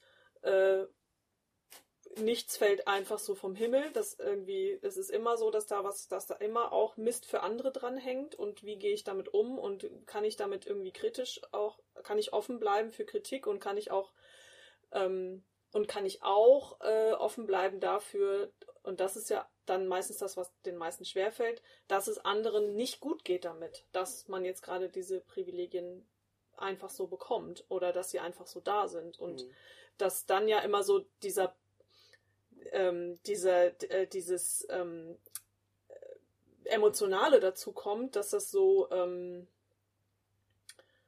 ähm, dass dann Leute denken, es wird ihnen nicht gegönnt oder so. Mhm, also das ja, so, genau. also ja. und das darum geht's ja gar nicht. Also, es, also mir geht es auch selten darum, äh, dass ich Leuten irgendwas nicht gönne, sondern darum, dass ich halt an manchen Stellen nicht nur bei sowas wie Ehe, aber auch zum Beispiel äh, merke, oder zum Teil ja auch sehr schmerzhaft merke, was das für mein Leben bedeutet mhm. und was das bedeutet, was ich, was mir da verwehrt wird und das oder eben auch was, also das ist dann jetzt mein, wenn es mir persönlich, aber auch oder wenn ich eben an andere denke und solidarisch sauer werde, weil halt anderen was verwehrt wird und ähm, und wenn dann die Leute, die es dann, die das Privileg, die Privileg, Privilegien dann irgendwie bekommen oder haben, wenn die dann sauer werden und, und dann, das finde ich dann halt doof. Aber ich mhm. finde es nicht, überhaupt nicht, also ich finde es erstmal grundsätzlich nicht, auch nicht verwerflich aus was für Gründen auch immer, das irgendwie zu tun, ja. Irgendwie, ja. ich finde es, ich finde es verwerflich, wenn ich keine Kritik üben darf und oder obendrauf noch das jetzt gefälligst geil finden soll. Ja, also ich so gezwungen werde, das jetzt irgendwie toll gefälligst jetzt auf eine ganz bestimmte Art, also gerade bei Eheschließungen wird das ja gerne gemacht, auch ein sehr liebes Thema von mir, so dass Leute sich so dafür abfeiern lassen, dass sie jetzt diesen, dass sie jetzt irgendwie diesen sehr, dass die jetzt diese Privilegien bekommen, so, dass sie jetzt diesen privilegierten Status irgendwie erreichen und dass sie dafür dann auch noch abgefeiert werden sollen. Also sowohl was halt so ähm, das äh, Privileg überhaupt sich in irgendeiner Art von äh, Beziehung zu äh, Partnerschaft zu befinden, in die, irgendwie äh, erstmal von irgendeiner Art von ähm, Verantwortung füreinander übernehmen und sowas irgendwie ausgeht. Auch das haben ja einfach mal beileibe nicht alle Menschen auf dieser Welt, diesen Zustand. Und auch das ist was, was ein sehr privilegierter Zustand ist, wenn man sich in so, wenn man sich in, weil das halt auch gesellschaftlich einfach total anerkannt ist, dass mhm. in, sich in so einem, in so einem Zustand zu befinden und eigentlich auch die Norm ist. Also Leute, mhm. die in keiner Partnerinnenschaft sind, sind irgendwie komisch. Oder bemitleidenswert oder sonst irgendwie anders. Ähm, und wenn das halt alles irgendwie auch noch von mir verlangt wird, dass ich das jetzt gefälligst abfeiern soll, nicht nur, dass ich es nicht kritisieren soll, sondern auch noch abfeiern soll und mich für andere mitfreuen soll und irgendwie, das finde ich halt irgendwie ja. doof. So, das möchte ich nicht. Ja, ich glaube, diesen Gedankengang hatte ich auch genauso gestern tagsüber irgendwie, weil ich einfach gemerkt habe, ich bin irgendwie wütend und traurig und äh, muss das auch nicht dringend irgendwie für mich behalten und das, ich, also das wurde nicht an mich herangetragen, aber ich habe halt trotzdem gemerkt, wie ich mich damit auseinandergesetzt habe. Von irgendwie so, boah, jetzt, das kann dann irgendwie, wenn das jetzt bei Leuten so ankommt, dass ich, äh, oder sich, äh, das, genau, dass dann das Einzige, was an Kritik irgendwie dann ankommt, einen so, dass nicht kann, ich, dass ich das nicht jemandem gönnen kann und dass ich mich nicht irgendwie mitfreuen kann oder sonst irgendwas. Und da denke ich mir so, solange ich jemandem untersage, da irgendwas zu tun, das ist mein Beitrag gerade irgendwie so. Ich schreibe euch nicht vor, was ihr zu tun habt. Und, äh, und mir wird nicht vorgeschrieben, ob ich, worüber ich mich zu freuen habe und worüber nicht. Ich finde, das ist ein guter Deal. Mhm. zu sagen so, äh, ähm, nur weil ich irgendwie Kritik dran übe, auch genau zu diesem Zeitpunkt, um irgendwie mh, meinen Gefühlen Luft zu geben oder so ein bisschen Raum zumindest irgendwie zu geben, finde ich das, ja. Also, aber ich habe trotzdem gemerkt, wie ich mich innerlich daran abgearbeitet habe, genau daran, was so dieses, jetzt irgendwie so, äh, jetzt muss ich hier so rumpöttern und du darfst pöttern. Darf pöttern ne? Ja, ich habe mich, äh, ich habe den, den Teil mit dem, nee, ich konnte mich da schon auch freuen. Also ich habe schon gemerkt, dass ich dann auch gedacht habe, nee, also es gibt einfach Leute, für die ist das richtig wichtig. Mhm. So. Und den gönne ich es ja auch. Also, ja. So, also es ist ja nicht so, dass ich das nicht. Oder wenn ich, also da waren dann so zwei in dieser, wie gesagt, ich habe es ja live irgendwie da verfolgt, und da waren halt so zwei, die halt der, auf der zuschauenden Tribüne saßen und halt sofort losgeheult haben, mhm. als halt klar war, dass es durchgeht. So, ja. Und das ist halt einfach kein, bin ich jetzt auch, bin ja kein Stein. ich bin ein Stein. Nein, ich will auch ein Stein sein. Ich Aber nicht. Ich, ich möchte kein Stein. Ich möchte kein Mochi. Stein sein. Du bist ein Mochi. Ich sehe nur aus wie ein Stein. Ganz weich. Ja. Und innen noch weicher. ja. Selbstbild als Mochi. Ähm. Entschuldigung. Ich finde es auch, es zum Beispiel auch gar nicht so, dass ähm, ich jetzt ständig, ich glaube, das wird Leuten auch, das habe ich auch bei, bei der Beißreflexe zu diesem Buch, da habe ich das häufiger auch mal als Vorwurf gelesen, dass Leute wirklich davon ausgehen, dass ähm, ich jetzt zum Beispiel, also die gehen nicht davon aus, dass es um mich geht, aber ich nehme jetzt Was? mich als Beispiel dass ich, wenn ich irgendwie Privilegien anderer Leute mitkriege, sofort irgendwie sauer bin, dass ich diese Privilegien nicht habe. Das ist eben über, mir geht es überhaupt nicht so. Also ich sitze nicht die ganze Zeit neben verheirateten Leuten und bin die ganze Zeit traurig, dass ich das nicht habe oder sowas. Oder so sehnsüchtig. Ja, die ganze Zeit. Oder auf, diesen, auf den Ehering, vielleicht damit So ein bisschen streicheln, den Ehering, so, oh, ich hab's, sorry. Ich würde auch so gerne kein Ring an Also, so geht es mir überhaupt nicht. Oder was weiß ich, wenn ich mit CIS-Personen zusammen bin, dass ich die ganze Zeit traurig bin, dass es da irgendwelche Privilegien gibt. Das ist halt einfach überhaupt nicht so. Und ich glaube ja. nicht, dass ich die einzige Person bin, der das so geht. Also so diese, diese, was dann immer so vermutet wird, dass Leute so missgünstig mhm. sind oder sich eben mhm. nicht freuen können oder sofort ihre eigene Lebenssituation dann sofort davor schieben und gucken, was sie alles nicht haben oder so. Also mir geht es tatsächlich dann nicht so. Ich kann bestimmte Kämpfe auch gut von meinen eigenen Kämpfen trennen und die durchgehen lassen und dann auch mal wieder gucken, was mit meinen ist oder so, ja. aber muss es nicht die ganze Zeit übereinander legen. Irgendwas wollte ich gerade noch sagen. Ach so, genau. Ähm,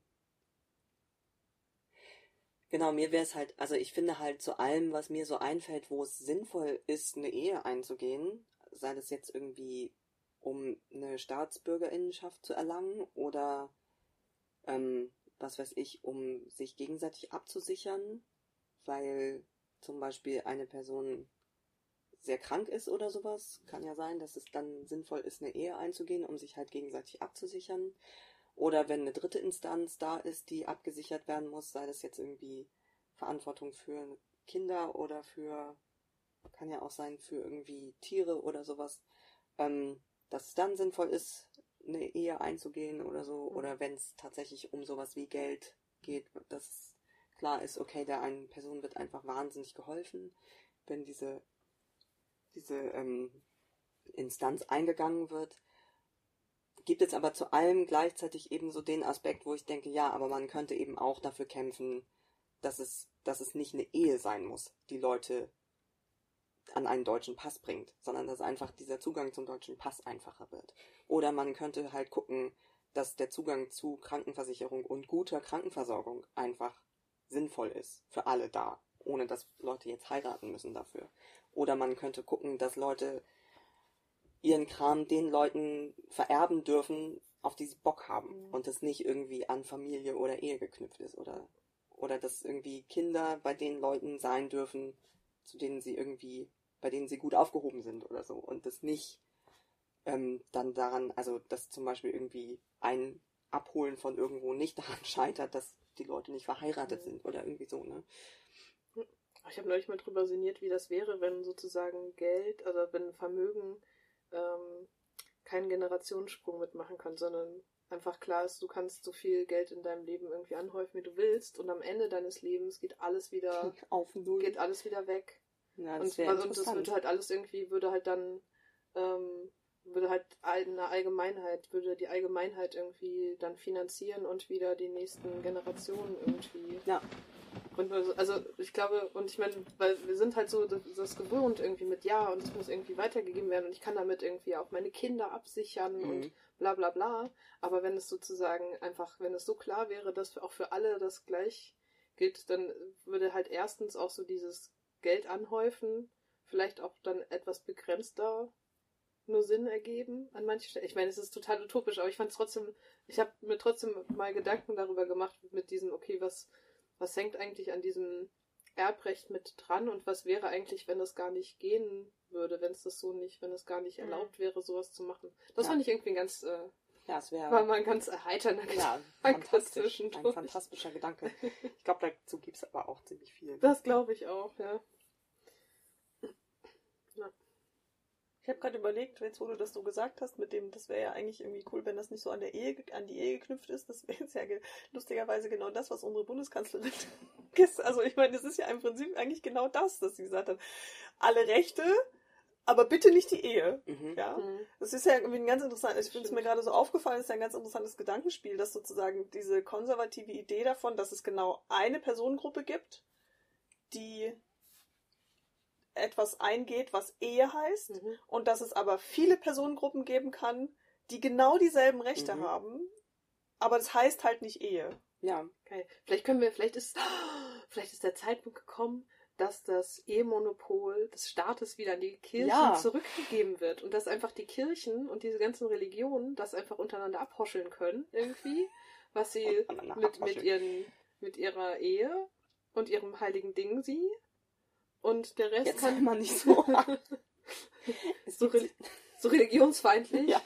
Nein, warum sollte ich denn Religions... Also es gibt keinen Grund für mich, irgendwie jetzt besonders religionsfreundlich zu sein, Nee, vor allem du musst nicht nicht in Bezug religionsfreundlich sein, auf, äh, auf, aber äh, äh, auf irgendwie Ehe und Eheform.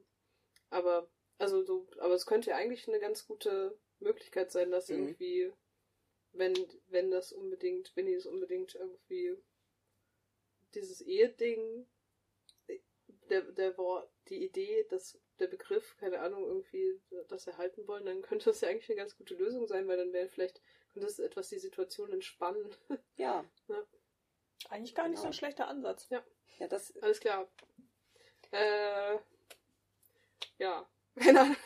Also jetzt so diese Idee zu sagen, wir gucken mal, was für Personengruppen wir alles so äh, in diese Rechte, in diesen Rechtepool mit reintun, nennen das aber nicht Ehe. Ist mir doch scheißegal, wie man es Mhm. nennt. Also es ist ja, ich meine, für viele ist es dann wiederum nicht egal, weil da wieder so komische romantische Vorstellungen drin und so. Das ist ja dann auch nochmal so eine, also ich glaube ja, dass es auch für viele genau wichtig ist, dass es eben die Ehe ist Ja. und nicht irgendwie was anderes, weil es halt um diese, um diese, ähm, fürs Gefühl, Mhm. so.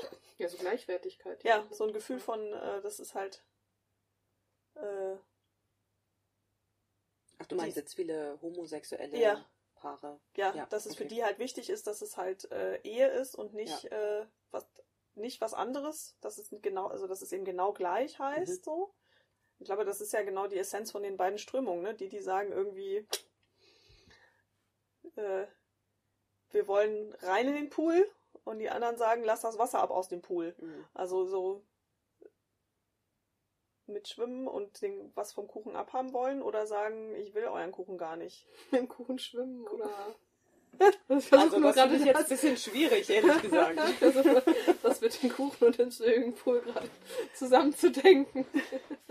Ein, ein, da stell dir so einen Swimmingpool vor, in dem in der Mitte so ein riesiger Kuchen ist. Und man muss halt in den Pool rein, in den Pool reinspringen, um äh, zu dem Kuchen hinzukommen, um dort was abzu... oder mit Früchten. Naja, egal. Er hat, er hat mich verstanden, ja, oder? ja. Genau, ja. Das, Ich glaube, äh, diese Kuchenmetapher ist einfach manchmal ein bisschen schwierig, weil ich auch gerne Kuchen mag. ja, Ich finde es eigentlich immer gut. ich hätte immer gerne ein Stück vom Kuchen. Ja, ich will immer ein Stück Immer, ne? Kuchen. So wird meine ganze Kritikfähigkeit einfach sofort unterlaufen. Nein, ich finde es immer ganz Lieber gut, Pool, Chlorwasser. einfach mit diesem anderen Rezept zu kommen. Also nicht ein Stück vom Kuchen, sondern ein anderes Rezept für den Kuchen.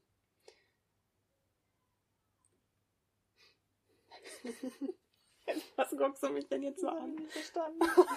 Achso, ja, es gibt irgendwie. War das nicht auch. Ähm, ist es nicht auch von Christian Schenk? Ich weiß es nicht, jetzt erzähle ich wahrscheinlich irgendwie Quatsch.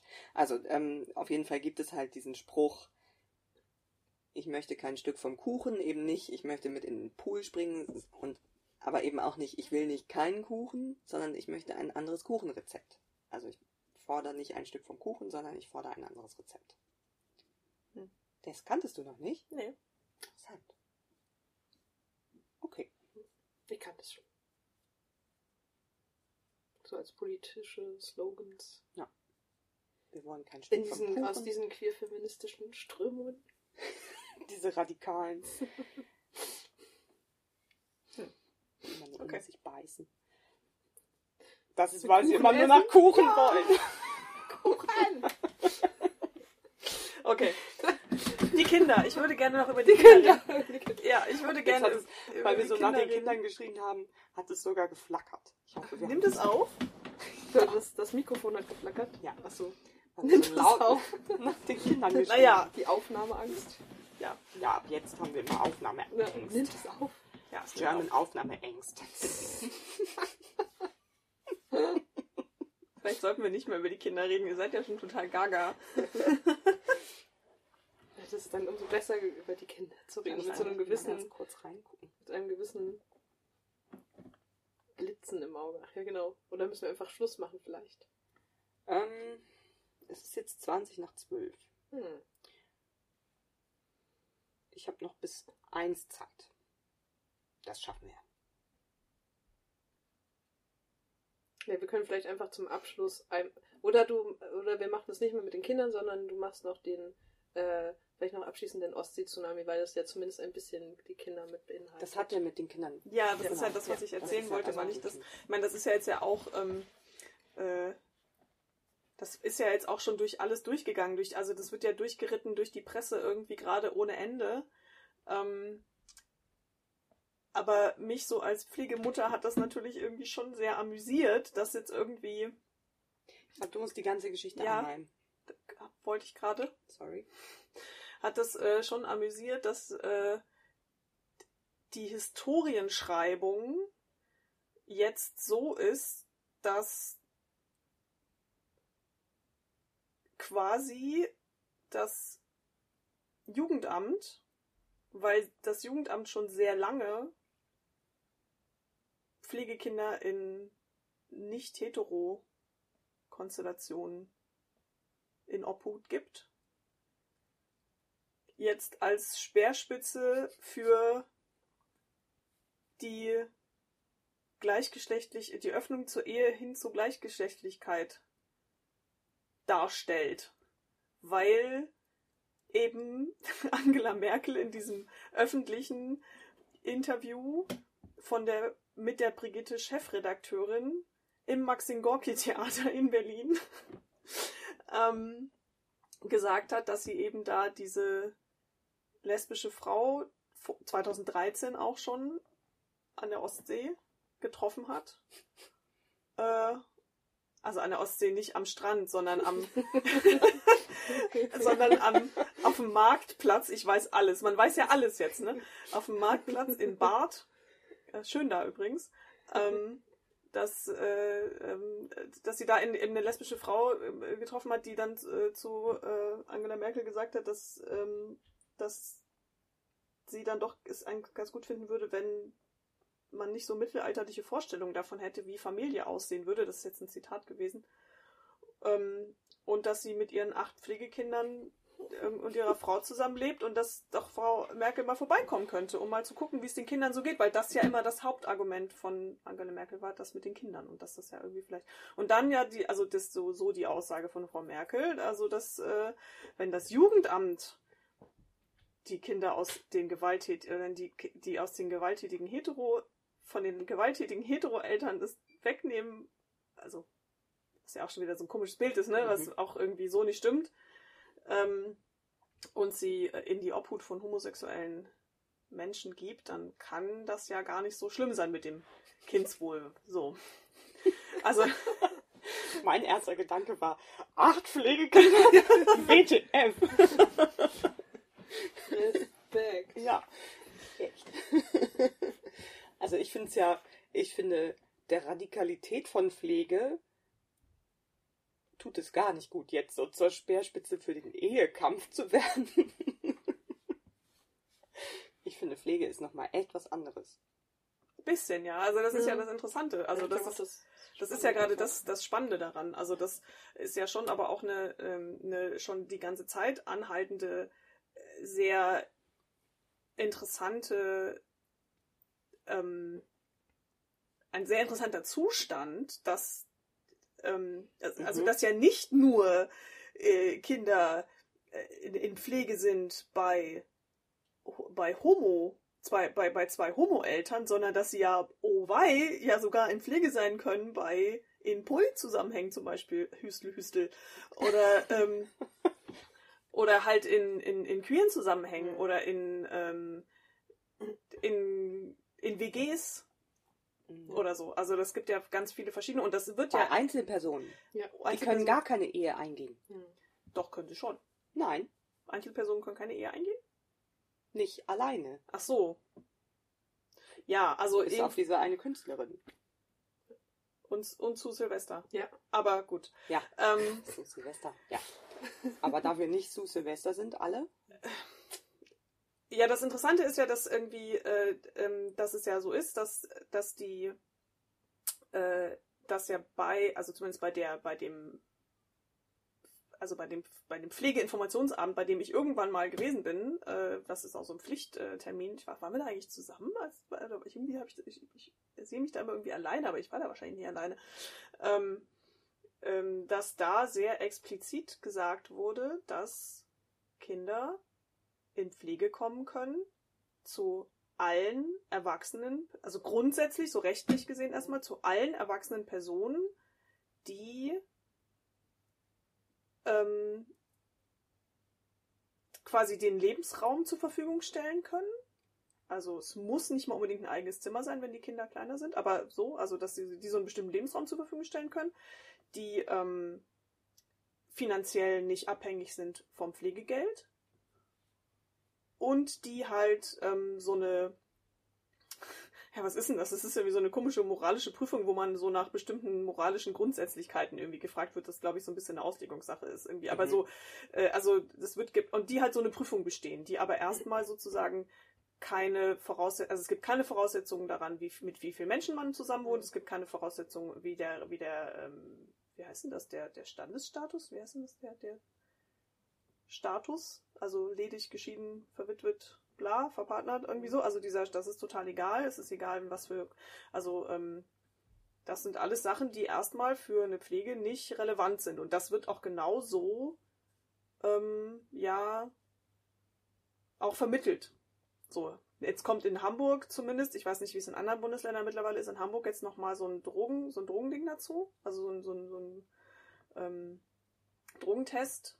Und ich weiß zumindest von einigen Bundesländern, wo auch Menschen, die in einem Methadon-Programm sind, nicht Pflegekinder, also keine Pflege übernehmen dürfen und so. Also da gibt es schon auch noch durchaus Einschränkungen, aber die haben erstmal nichts mit mit wem wo nicht zusammen zu tun.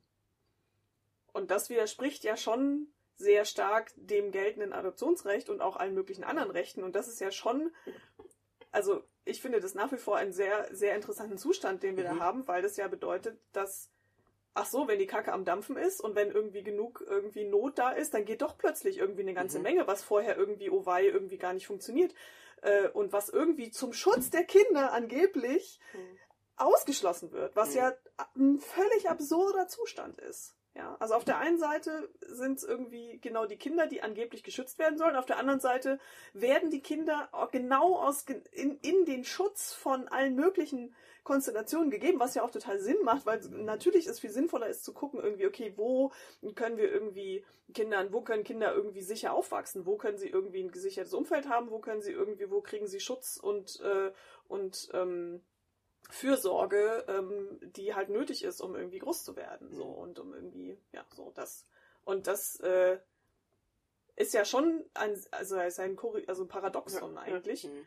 Ähm, und dass nun genau dieses Paradoxon aber jetzt so an die Öffentlichkeit gezerrt wurde, was ja die ganze mhm. Zeit schon existiert. Also ich weiß nicht, seit wann das so ist. Also ich denke mal, das ist auch alles gewachsen und geht ja. halt auch lustiger. Also ich denke, das also ich bin jetzt keine Pflegehistorikerin, aber ich gehe mal davon aus, dass es einfach so ist, dass dadurch, dass halt Pflege schon immer, also da, dadurch, dass Kinder noch nie immer nur bei ihren leiblichen Eltern groß geworden sind und es immer schon auch irgendwie äh, äh, Menschen in allen möglichen Konstellationen ihre kind Kindheit verbracht haben äh, und unter allen möglichen Umständen, ähm, dass das halt so eine institutionalisierte Art ist, äh, die sich, die sich da so rausgegriffen wurde, ähm, um halt das Ganze in irgendeiner Form zu regulieren. So. Und das lebt ja schon sehr parallel zu so einem Familienideal, hm.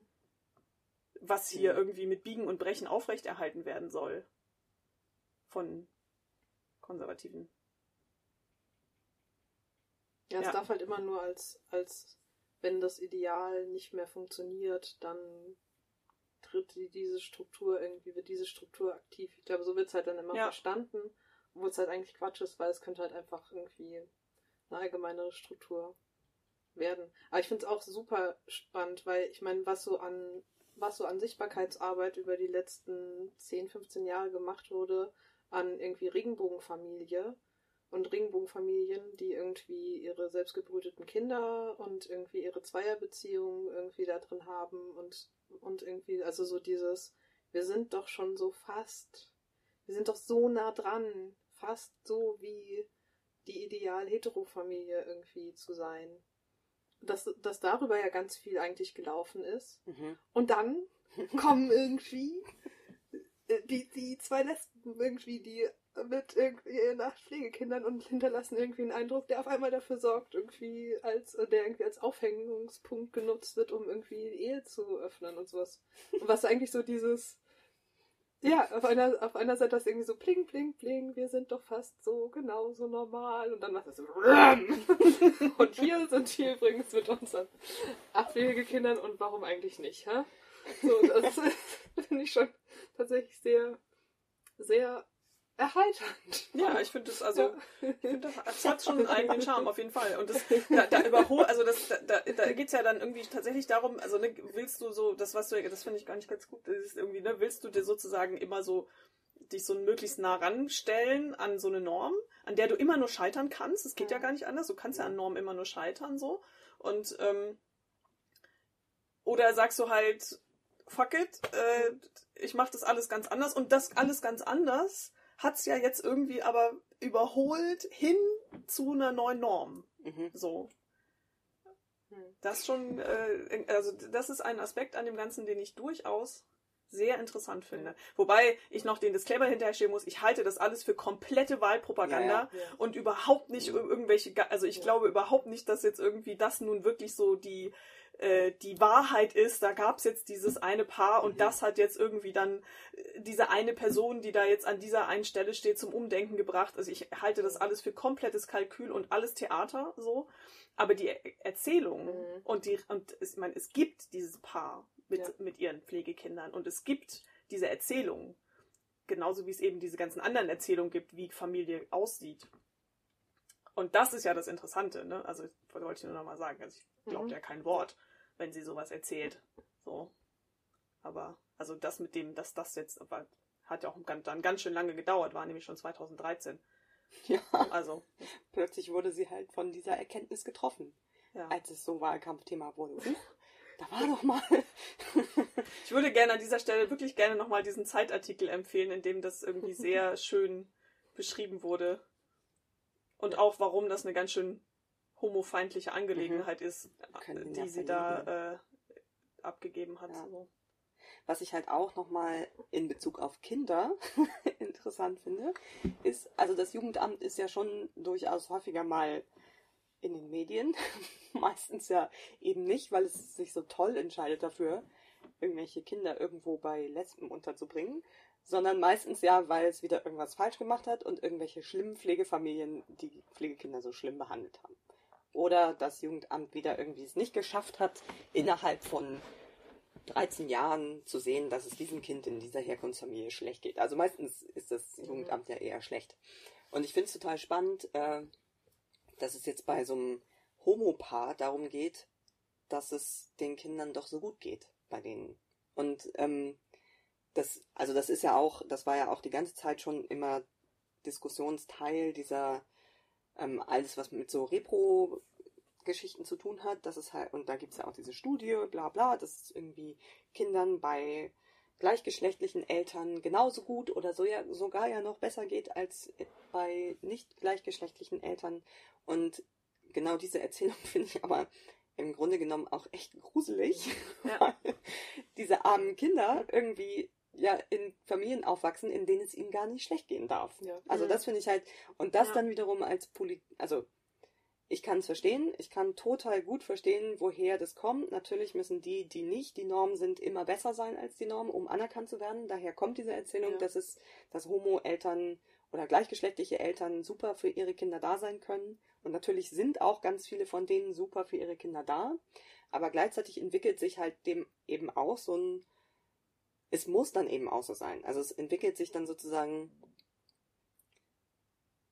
zum Schutz dieser Familie muss es den Kindern in den Familien gut gehen. Sonst gibt es eben nämlich diesen Anspruch oder diese die Gefahr, dass Leute sagen können, ah ja, es sind ja gleichgeschlechtliche Eltern und deshalb geht es den Kindern nicht gut. Und das äh, verdreht sich dann halt dazu, dass, dass es Kindern in solchen Familien eben nicht so einfach schlecht gehen kann.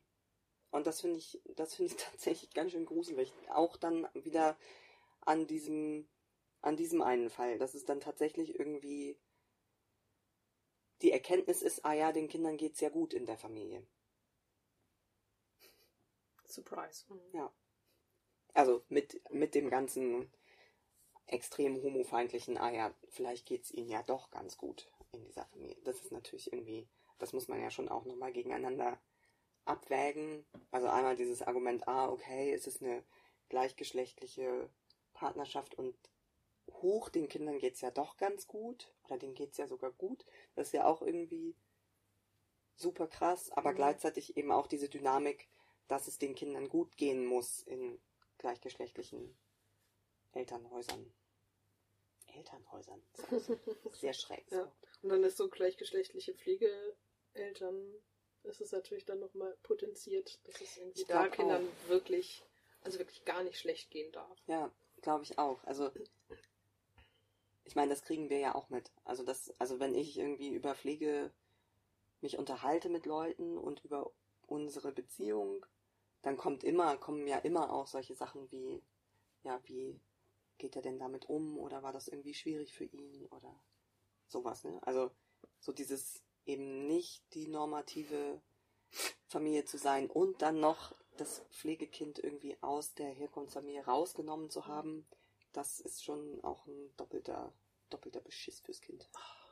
Ich will Leuten immer so ins Gesicht springen, wenn ich bin da, da überhaupt keine Toleranzgrenze mehr, keine Toleranzschwelle Nee, mehr, wenn ich das gefragt werde.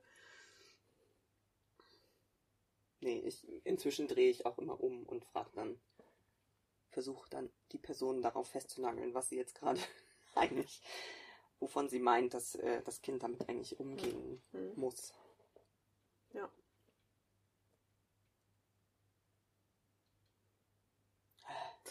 Fusseligen Mund. hm. Dann machen wir vielleicht einfach mal Machen wir Schluss, ne? Denke ich auch. Wollen wir noch Trinken was. Ja, ich hatte noch äh, einen Punkt hatte ich noch. Jetzt haben wir tatsächlich gar nicht über die Poly-Ehe gesprochen. Nee. Ne? Tja, Tja, in Kolumbien gibt es die erste eingetragene Poly-Ehe. haben das gesagt. Ähm, was wollte ich sagen? Ach so, weil, ähm, weil in diesen Zeitungsberichten auch, also ich habe es jetzt mehrmals gelesen, ich habe mir jetzt ein paar durchgelesen und mehrmals stand da drin, dass die Ehe entbiologisiert wird. Echt? Das habe ich noch gar nicht gelesen. Ja, in der Taz habe ich das mindestens zweimal gelesen. Und was haben wir dann festgestellt? Die Ehe ist überhaupt nicht biologisch. Ja, wir haben überlegt, kann man die Ehe auf den Kompost werfen Mhm. Nein, und, damit, und kann sie da verrotten? nein. Und wenn sie das nicht kann, dann ist sie auch nicht biologisch. Ganz einfach.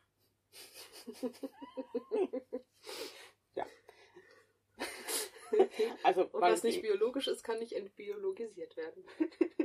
Damit ist alles gesagt. Tschüss. Tschüss.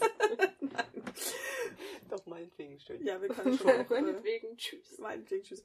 Ja, ähm, wir können noch ein bisschen Meta machen.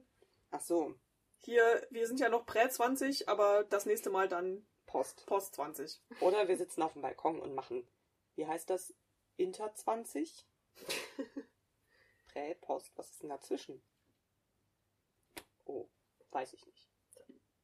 Also ihr hört wahrscheinlich erst nach dem G20-Gipfel wieder von uns. Ja. Gehabt euch wohl. Genau, passt auf euch auf. Ja, wir auch. Tschüss. Tschüss.